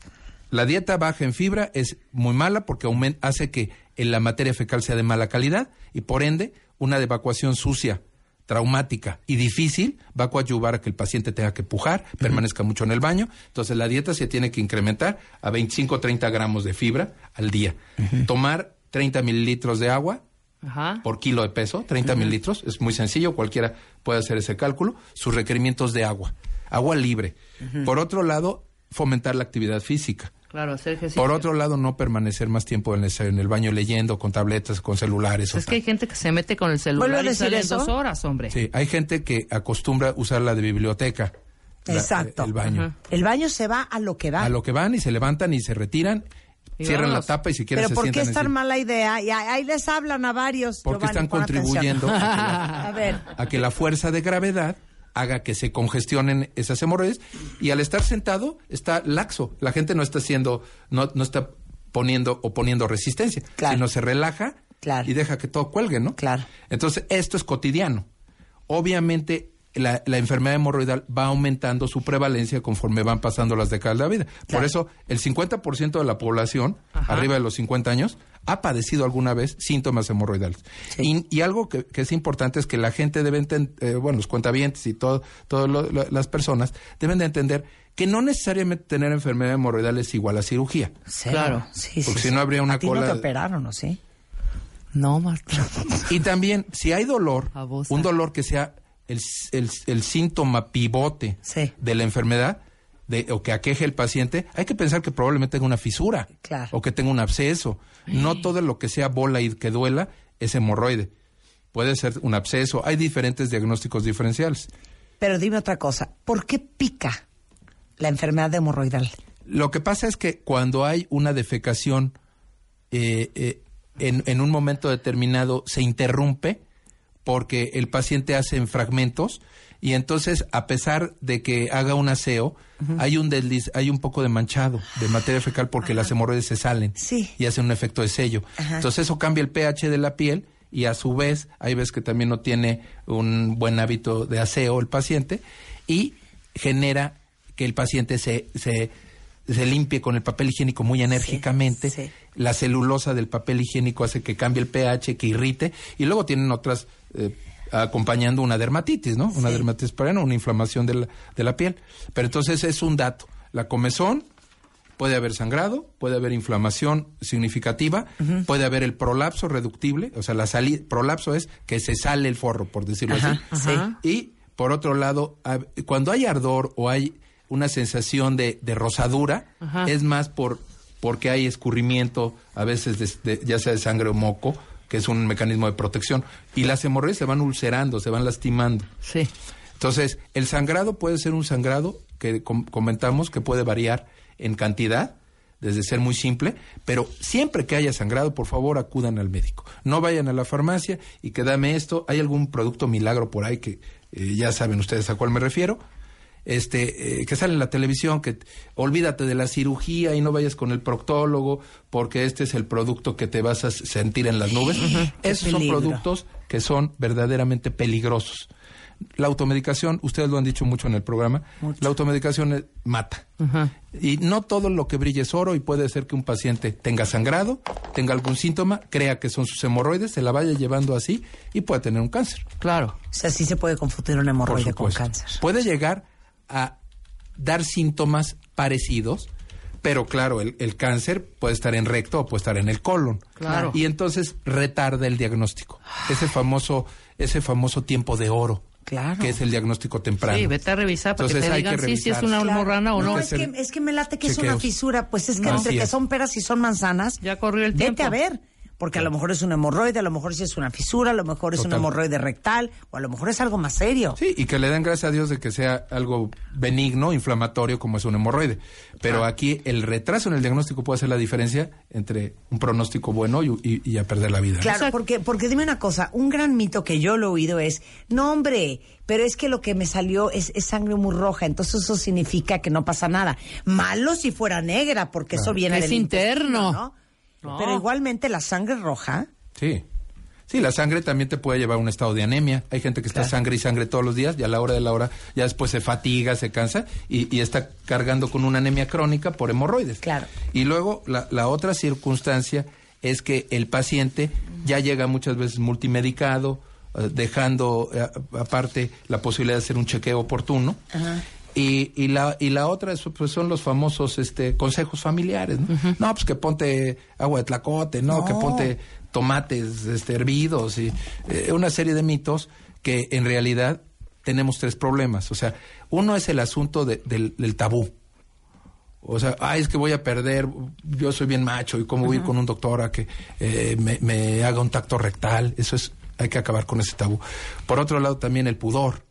Tanto de mujer, o sea, nosotros sabemos que el paciente, pues en un momento determinado sufre en ir a ver al médico porque es una zona muy íntima, pero hay que entender que es parte del cuerpo. Claro. Así como abrimos la boca Claro. con el odontólogo, Claro. pues tenemos que eh, definitivamente ayudar. aparte, oye, pueda- otro gran mito, y no se rían, es en serio lo que estoy diciendo, no es en cuatro la exploración. No, no, no. O sea, es como en posición fetal, ¿no? Es en una, eh, bueno, hay dos posiciones. Una es posi- la posición de Sims, que es una posición de decúbito lateral izquierdo, o sea, acostado del lado izquierdo medio fetal. Sí.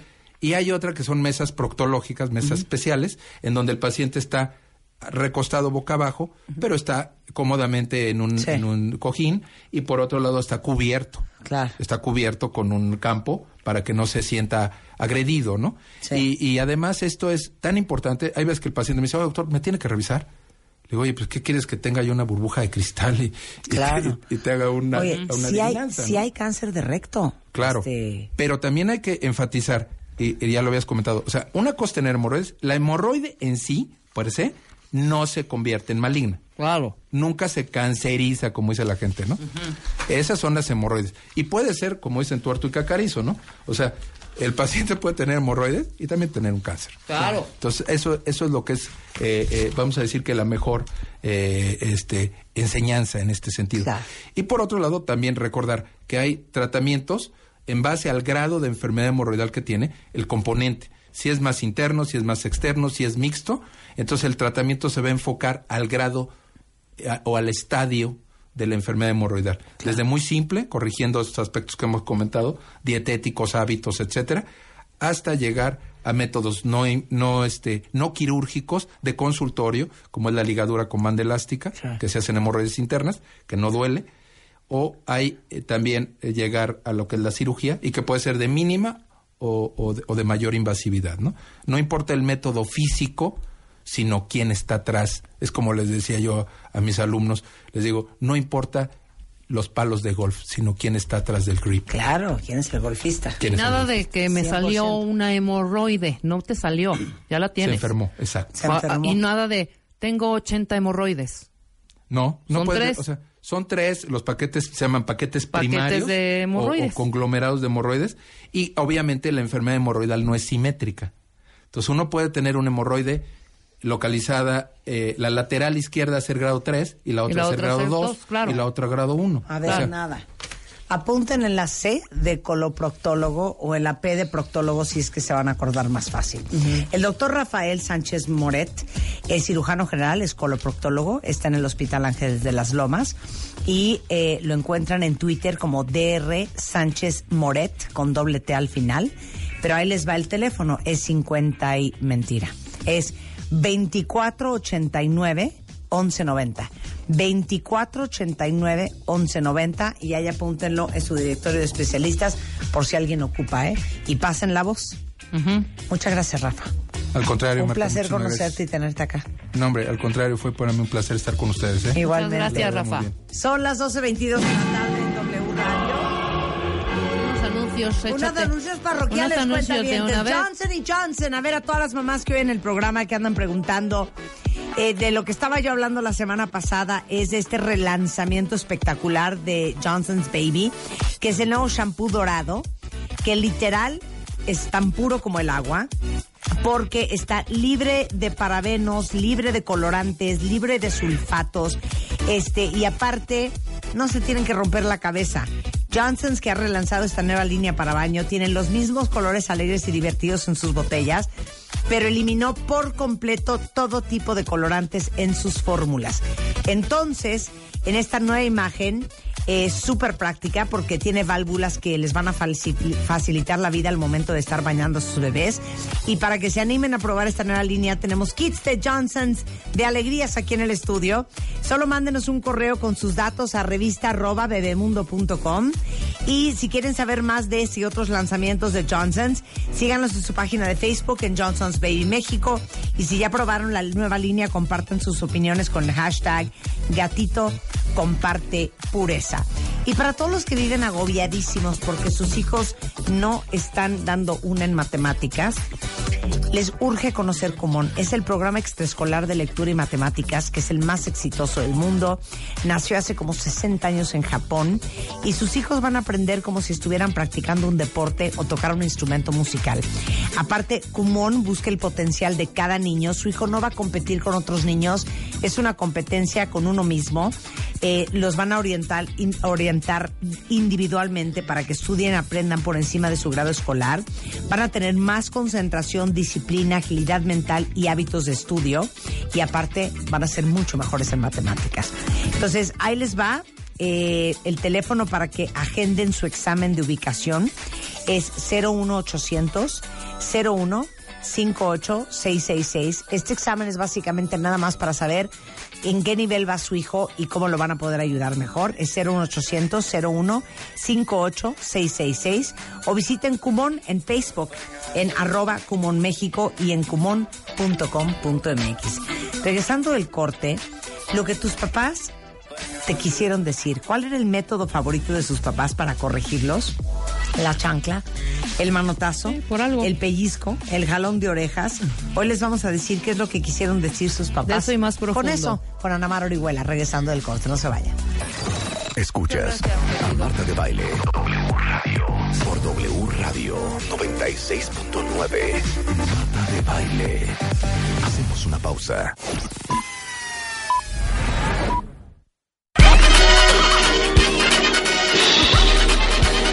Si tú tienes algún talento como bailar, cantar, recitar, tocar un instrumento o cualquier otra gracia y la haces muy bien, ven y demuéstralo.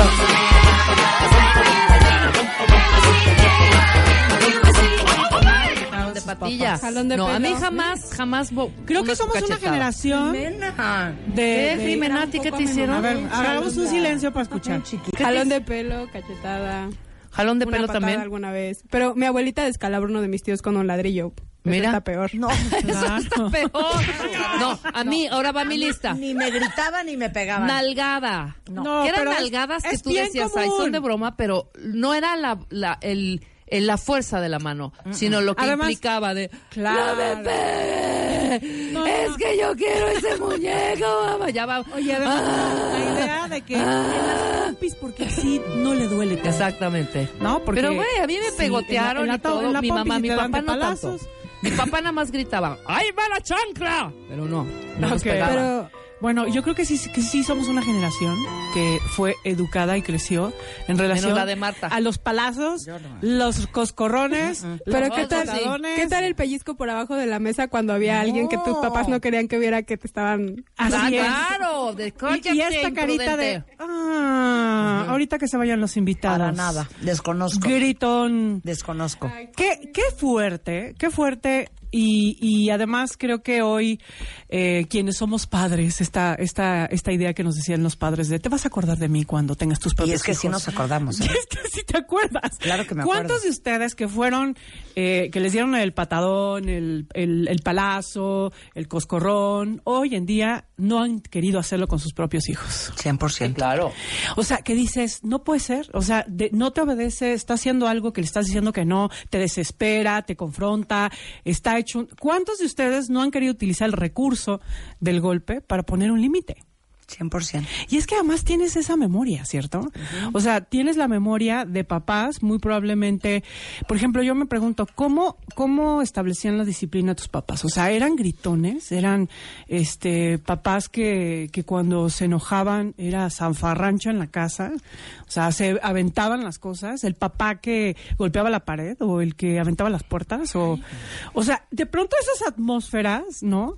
Eh, cuando eres chico, no las entiendes, son dolorosas, pero es verdad que cuando vas creciendo, eh, vas entendiendo un poco la psicología y la desesperación y el dolor de estos padres que nos educaron con tan pocos recursos y con tan pocas herramientas. 100%, porque ah, eso hablaba yo ayer con mi hermana, que decíamos, nuestros papás como sea, porque había muy pocos recursos, muy poca información, Claro. no era de ir a terapia ni de leer libros, ni Nada. nada de eso. La generación de ahora ya no tiene excusa, ¿eh? Lo totalmente. Pero, pero claro, nuestros papás hicieron lo mejor que pudieron con lo que ellos tenían. En re- es que Y fíjate. sabían. O sea, en realidad pensemos en nuestros contextos. O sea, ma- las mamás, antes el papá jugaba el rol proveedor, ¿no? O sea, un papá tenía que, sobre todo, ser un proveedor. Un, un proveedor económico, uno- uno un proveedor financiero. La mamá tenía que ser una proveedora emocional, o sea, alguien que estableciera eh, la unidad y la educación y los límites y el, el alimento, los valores de la familia, ¿no? Entonces, de alguna manera, para empezar, eran, eran familias de cinco o seis hijos, ¿cierto? O sea, no eran familias del niño, la niña, no, eran familias de ocho hijos, doce hijos, seis hijos. O sea, yo tengo seis, somos seis en mi casa. Nosotros somos cinco. sí. Cinco. Sí. No, dos, mi papás eran modernos. Era el más, Pero tengo de ti. Sí, sí, sí. nueve tíos, o sea, o sea, eran familias realmente muy grandes. O sea, Sí. la- las mamás se encargaban de educar, poner límites, nutrir a seis hijos. Tú imagínate, o sea, yo tengo dos hijos, casi, casi hijos únicos. Pero tú imagínate con seis pelados en tu casa, gritando. No, no No, entiendo. bueno. ¿Con ocho? Yo no sé cómo mi mamá no me malmataba, ¿eh? De verdad. Ahora yo entiendo. Claro. Cuando me salía del balcón de mi casa para irme a casa de una amiga, ¿Pero cuántos años tenías? Ya eras grande. 17. Bueno, Pero de los pelos hubiera yo ido por mi hija. sí, totalmente. Totalmente. Pero igual no se yo daba pienso, hoy yo tuya. veo a mi hija, No prácticamente mi hija es una hija única. ¿no? Porque pues mi hijo ya está súper grande. Tiene tres años. O sea, es rebelde, confrontadora, mandona, le dice si le vale, se va. Y yo pienso, yo creo que yo era igualita. Claro, O peor. claro. Peor, ¿no? Porque además mi, tenía seis hermanos. O sea, era mi mamá, yo creo. Hoy entiendo, y de verdad, en, en muchos momentos yo decía, mi mamá, qué poca, porque me eh, castigaba a través de, de, de- Ella sí, o sea, nos daba el palazo, nos daba el golpe. Nos y uno no entiende Y realmente es doloroso porque re- eh, como niño recibir un tipo de castigo en ese nivel pues es fuerte. Pero con el tiempo vas diciendo qué fuerte, qué difícil papel, qué complicado era contener y encargarte, sobre todo las mamás. Fíjate, yo tengo, desde hace muchos años yo tengo un diplomado para trabajar a los padres. Hay algo súper claro. La gente llega pensando en que tiene el dolor, el enojo, la frustración con el papá, que hay que trabajar sobre todo al papá. Pero ya a lo largo del diplomado se van dando cuenta que en realidad con quien están más enojosos es con la mamá. ¿Por qué creen? La más cercana. Sí, porque el Que la más papá... Porque la mamá era la que verdaderamente se chutaba todo el- la, la educación. O sea, era la que se chutaba, la que te tenía que poner límites, la que estaba ahí, la que te ponía a hacer la tarea, la que te decía que te lavabas los dientes, la que te perseguía, te pastoreaba. lo- O sea, era la que realmente tenía el protagonismo. Era la que estaba. O sea, obviamente hoy ya eso ha cambiado mucho, gracias a Dios, pero era la que estaba. Totalmente. Era la que estaba y era realmente en ese sentido la que más equivocaba, y la que más lastimaba, y la que más dolía, y la más desesperada. Sí, claro. ¿Cuántos de ustedes tenían una mamá desesperada? O sea, una mujer neurotizada con 20 mil responsabilidades. O sea, yo, yo creo que hoy muchas de las que trabajamos lo sabemos. En vacaciones, te quedas en tu casa con tus hijos, hacer tu- el quehacer y hacer eh, algunos días de ama de casa y ya quieres salir corriendo a trabajar. Porque quedarse encargada de toda la dinámica de la casa y de los hijos es verdaderamente un paquetón, o sea, es un reto. Y tú imagínate a estas mamás cómo no se iban a equivocar. Claro. Para empezar, con tan pocas herramientas, con tan poco... Ahí no había escuela para padres, o Ay, sea, con nuestras... sus- oye, con sus propios miedos. Totalmente. ¿no? Con sus propias carencias Ah, y... yo, por, ejemplo, me pregunto, o sea, ¿cuántos de ustedes saben de verdad y le han preguntado a sus padres sus, cómo fueron sus infancias? O sea, ¿cuántos de ustedes le han preguntado a su madre, a su padre, qué es lo que más te duele en la vida? Claro. ¿Qué es lo que más te ha dolido? ¿Qué es lo que más te ha, qué es lo que te ha faltado? ¿Cuál es lo que es, cuál es la necesidad que nunca has llenado como, como hombre, como mujer? Es que- más allá de como padre. Es que otra cosa que es muy fuerte. Los papás también son personas. Es que, ¿Sí me entienden? Porque creces gran parte de tu vida viendo a tus papás como estos superhéroes. Sí. Y ya cuando eres adulto te das cuenta De que eran personas. O sea, que eran personas. Llenos de miedos, con un montón de necesidades. Con sus broncas en la chamba, con sus propias angustias, Con una sus baja autoestima. dolores, con sus propias historias de infancia horrendas. Claro, con situaciones que no resolvieron en su No, infancia. se los digo, es impresionante cómo sigue habiendo especie humana, ¿eh? Claro. Te lo juro que me parece impresionante. Porque tener un hijo me parece impresionante. Es una Criar a labor. un hijo me parece impresionante. Brutal, sí. Brutal. Y aparte lo hacemos, pues, ahí como Dios nos da a entender. Sí, fíjate, yo hace unos años estaba en un taller con una, con una gurú de, de, de las heridas y de, y de los, del trabajo con el dolor y lo corporal. O sea, verdaderamente una maestra. Estaba tomando un taller con ella y ella decía, platicaba una anécdota de su vida donde tuvo que ir a sacar a su hijo de la cárcel. Y entonces la, la policía de la, del, del, Del condado. del condado la identificó y le dijo que no es usted tal por cual que es, ya sabes, la gurú de la psicología y la sanación. Y entonces dice, bueno, se me caía la cara de vergüenza, ¿no? De que mi hijo tuviera, estuviera metido en semejante situación. Yo, ese día que la escuché, narrar de esa situación con su hijo y, toda esta anécdota, de verdad entendía que para todos, incluso para las personas con más herramientas, guiar, educar, disciplinar, amar a un hijo, eh, criar a un hijo es un verdadero reto. Y yo creo que estamos muy enfocados y creo que es algo que, que acabas de decir, Marta. O sea, no terminamos de entender que nuestros papás eh, efectivamente son seres humanos y, y realmente lo hicieron lo- mejor que pudieron. O sea, de verdad, con muy pocos recursos y con muy pocas herramientas. Eh, realmente el papá tenía un rol que no lo involucraba en la educación de los hijos y en el hogar y eso dejaba a una mamá muy sola, llena de, eh, de vacío, de llena eh, de, de- frustración, de neurosis, con semejante paquetón, ¿no? De, de sacar adelante a sus hijos y realmente creo que eso eh, necesitamos aprender a entenderlo y aprender también a investigar qué onda con las infancias de nuestros padres, qué onda con el padre herido y la madre herida que, que nos han educado y que sin lugar a dudas también nos han transmi- transmitido sus propios dolores y que no te, o sea, que, que nos la pasamos diciendo lo que hicieron, lo que no hicieron, lo que hicieron de más, lo que no, lo que no me dieron, lo que no reconocieron y lo que no, no, no, no, no en esta eterna, en este grito eterno del niño que no termina de crecer y entender y ver a sus papás como adultos que son. Claro. Bueno, nada más piensen ustedes en que sus papás alguna vez fueron niños con papás seguramente también complicados porque el 99.9% de la población viene de una familia disfuncional. Sí, sí. Y que como dices tú, pues han hecho lo mejor que han podido. Eh, se me olvidó lo que iba a decir. Te lo juro que se me olvidó lo que iba a decir, que era algo muy importante, Este porque no me dejan hablar. Este, no, espérame. Te puedo leer Estabas el diciendo de Este, o sea, somos sobrevivientes de sobrevivientes. sobrevivientes de sobrevivientes. O sea, en realidad, eh, yo. En, en ah, ya me acordé lo que iba a decir. Ok. Que aparte, vamos a ser bien sinceros, porque en este programa jamás hemos mentido.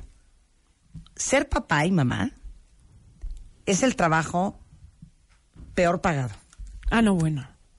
Absolutamente. Como decía esa célebre amiga de mi mamá, es que esa factura no te la van a pagar tus hijos, esa factura la van a pagar tus hijos con sus hijos. Sí. Porque haciendo lo que hagas, algún trauma van a tener nuestros hijos. Claro. Sí, porque esto, sí, Sí, porque, porque lo más, otro, y porque sí, menos, y porque si, pues, pusiste, dijiste, porque no quitaste, me porque- dijiste, porque me protegiste, porque me sobreprotegiste, porque no me pelaste. No hay manera Así es. de que uno se, salve de esa. Pero sí es un trabajo que uno hace casi, casi pro bono. O sea, toda tu vida. Porque, ¿cómo te explicas que las mamás o todos los papás que estuvieron a las 3 de la mañana viéndote la temperatura, amamantándote a las 2, a las 4, a las 6, llevándote al doctor, llevándote a clases de matemáticas Ermita Iztapalapa porque te fuiste extraordinario en tercero de secundaria, todo el Atrás verano. de ti cuando Atrás empezabas de a ti cuando caminar. empezabas a caminar. Y tu mamá te pide un vaso de agua y le dice, ¿sabes qué, mamá? No soy tu esclavo. claro. Claro, ¿no? Entonces, claro, pues es que es muy fuerte. Sí, porque no terminamos de ser adultos frente a nuestros padres. O sea, pensamos en nuestros padres todavía a los 40 años, 38, que nos deben y que deberían de hacer algo por nosotros porque son nuestros padres. Y eso es lo más, para mí es lo más cañón, porque Es bien enfermo. nadie te debe nada. Y los papás que tuviste, adivina qué, son los que te tenían que tocar para aprender lo que tenías que aprender en esta vida. Totalmente. Además, Por más horrendo que suene. tú tienes un padre y una madre que te tragaste en tu interior. Y lo mejor que puedes hacer, Wow. o Como sea, dijiste, claro. Totalmente, porque tú tienes un padre que vive en ti, una madre que vive en ti, y que si tú no logras eh, procesar, integrar, tener una mirada adulta frente a ellos. Y ahora, no se trata de negar ni reprimir el enojo y el dolor, porque ese dolor, ese dolor y ese enojo, como siempre hemos dicho, es un camino de transformación y de sanación para ti. Pero no se trata de ir a aventárselo a ellos, ni se trata de, De que ellos lo paguen. Es una factura que ya no deben ellos. Ya no deben. Oye, y hay un dicho divino que dice, hurt people, hurt people. La gente lastimada, lastima, Lastima. gente. Y eso que dijiste, fíjate que yo tengo el tintero. Hay que hacer este programa próximamente. 30 preguntas que deberías hacerle a tus papás antes de que se mueran. Ah, buenísimo, me encanta. Ajá, ya, yo, yo. yo, Maravilloso. ¿Qué tal? Maravilloso. yo. Sí. Cuando, cuando les traigan las preguntas que encontré, vas, vas a flipar. Wow. Y entre ellas es la infancia. Claro. ¿Qué, ¿Cuál es la necesidad que nunca llenó tu madre, tu padre? Y como dice muy bonito Lucy Romero, no importan los papás que te han tocado, tienes que honrarlos porque te dieron la vida. Totalmente. Claro. Punto. No, y además, llorar. si estás vivo, si Ahorita estás... te marco saliendo, mamá. Ahorita te marco, pa. Hay que marcarle a nuestras mamás y nuestros papás ahorita. Sí, exacto. Pero a ver, también yo, yo, yo Yo creo algo muy importante. O sea, de verdad hay papás y hay mamás. Eh, La relación más importante es la relación con el interior. O sea, eh, hay que, hay que limpiar y sanar la relación con nuestros padres en nuestro interior y la relación en el exterior, ya con los papás físicos, ya cuando, cuando vas a su casa, ya cuando platicas con tu mamá, va a ser una, una relación mucho más sana y mucho más empática, porque todo lo que nosotros traemos atorado en nosotros mismos, el enojo, el reclamo, lo que te tragaste, lo que nunca has podido eh, decir, reconocer, validar de tu dolor, de lo que no te dio, lo que da, eso, eso contamina cualquier relación. O sea, necesitamos aprender de verdad a hacernos responsables de esa, de esa basura eh, emocional aprender a limpiarla en terapia para que de verdad podamos establecer y reencontrarnos con nuevos padres, porque ellos ya no son los padres de tu infancia. O sea, ellos ya no son los padres con los que de, de pronto tenemos conceptos de nuestra madre y de nuestro padre que ya están caducos. O sea, ellos han cambiado. Así como tu experiencia. Así es. No es la misma que la de tu hermana. No, ¿No? absolutamente. O sea, tenemos cuatro hermanos que ven diferentísimo al papá y a la mamá y ellos, y, y- y de alguna manera, hay- el que tenga dolor y el que tenga eh, tristeza la tiene que limpiar. No, ya, voy a acabar llorando. Porque aparte los papás, con la edad, o sea, entre más viejos se ponen, se ponen más mellow. Sí, claro. Ya sabes, como más, no sé cómo. Tiernos, Sí, dulces, más frágiles, más- vulnerables. Más vulnerables. Pero más mellow es como más, necesitados. no, más No. suaves, más este, Mellow más... es como... Como Ay, tiernos, Sí, sí, sí. Yo entiendo perfecto a qué te refieres. ¿Me entendiste? Ya, Suave, soft. Les digo algo, les digo algo. Terminando este programa, Vamos a hacerlo. Vamos a hacerlo. Sí. Todo el mundo habla a su papá y a su mamá. Sí. De hecho, yo estoy llorando, güey. Qué horror. Ahorita le hablas, Marta. No, ahorita el, les hablas El programa ese que vamos a hacer de las mejores preguntas que le puedes Eso hacer está a tu papá y a tu buenísimo. mamá. Sí. Déjame decirles una cosa espectacular. Ahora que viene el 10 de mayo, ven que siempre el rollo es, viene el 10 de mayo y vamos a, a llevar a mi mamá a comer y le voy a comprar esto, le voy a hacer esto. Luego viene junio, que es como el 17, El día del domingo. papá y entonces ese día pues medio pelas a tu papá porque pelamos más a las mamás que a los papás. Sí. Y pues tan tan se acabó. Chéquense qué idea más cañona.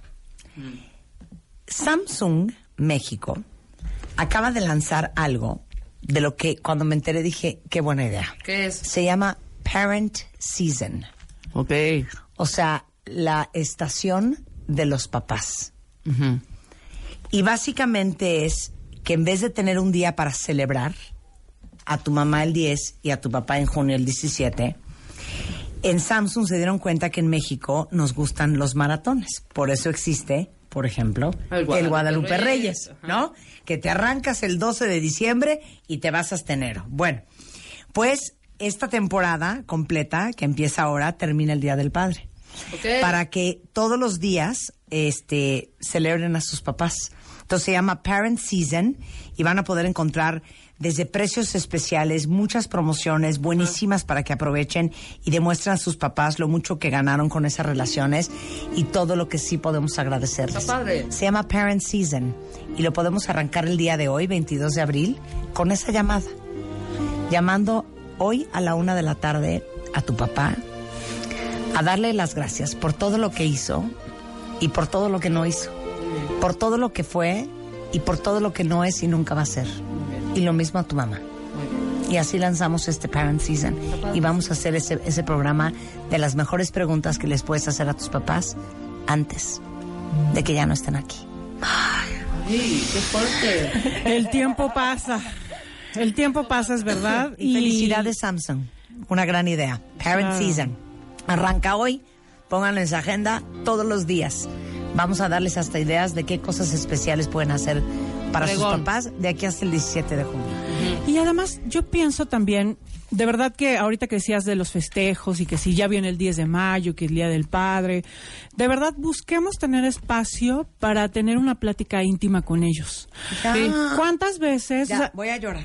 Te lo juro que voy a a llorar. ver, díganme, ¿quién, quién, establece, ¿quién ha establecido una plática íntima con su madre o su padre alguna vez en la vida? Deja tú en el eh, último mes anterior, le- en el mes que pasó, dos meses. No, una plática íntima. A ver, vamos a hacer una cosa. Espérense rápido. Pongan el hashtag parent, así parent, season, que es S-I-A-S-O-N. Y díganme, hoy, hoy, hoy, así no importa. ¿De qué se arrepienten con sus papás? Puede ser que ayer mi mamá me dijo que la llevara al cine y la verdad me dio flojera y le inventé que tenía chama y no la llevé, hasta me arrepiento mucho de haberle quitado el habla tanto tiempo. A ver, ¿de qué se arrepiente? Venga. Gatito Parent Season, porque hoy 22 de abril es el 17 de junio, a lo mejor es una gran oportunidad para resarcir lo que sea que traigan culpa. Claro, y, y creo que bueno, eh, lo más importante es hacernos responsables de lo que de lo que está de lo que estamos sintiendo, ya sea culpa, ya sea enojo, ya sea tristeza, ya sea reclamo. O sea, ese paquete es un paquete que hay que limpiar, pero si tienes la oportunidad de que tus papás hoy están vivos, entonces hay que volver, hay que reencontrarse en una nueva relación donde los fantasmas y los dolores del pasado, pues no, de alguna manera no sean los que le pongan el pie y saboteen esa relación. O sea, hoy puedes establecer una relación y un, un encuentro diferente, adulto a adulto, con una madre y con un padre, que lo mejor que te puede pasar es estar en paz con ellos. ¿Por qué? Porque si tú estás peleado con el padre y peleado con la madre, estás peleado con una parte de ti mismo. Porque esos padres están en ti, o sea, te los tragaste. Entonces, de pronto tendrás partes de tu madre y partes de tu, de tu, de tu padre que si están enojados y negados, pues entonces no vas a poder activar esa parte de ti que por supuesto que te está haciendo falta. Por ejemplo, cuando nosotros estamos peleados con nuestra madre y, y de pronto somos madres, no nos sentimos madres, o sea, no podemos fluir en la maternidad, porque entonces está ese, esa piedra de dolor que no nos permite fluir y abandonamos, y asimismo en el padre, ¿no?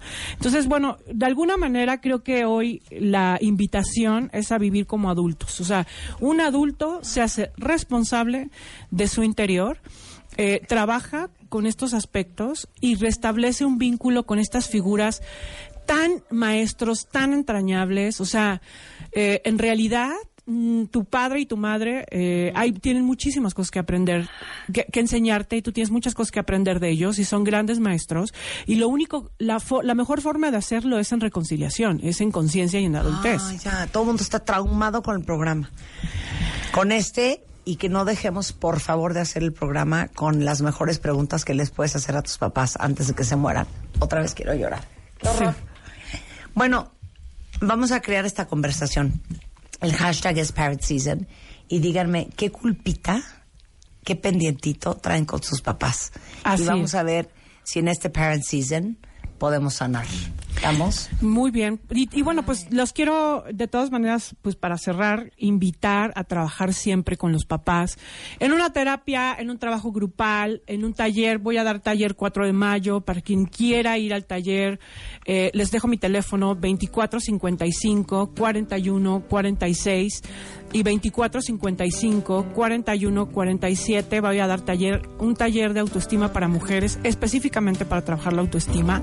Eh, llámanos, tenemos descuento para ti. Y en todas mis redes sociales, Anamar Orihuela, Twitter, Facebook, Instagram, mi página de internet.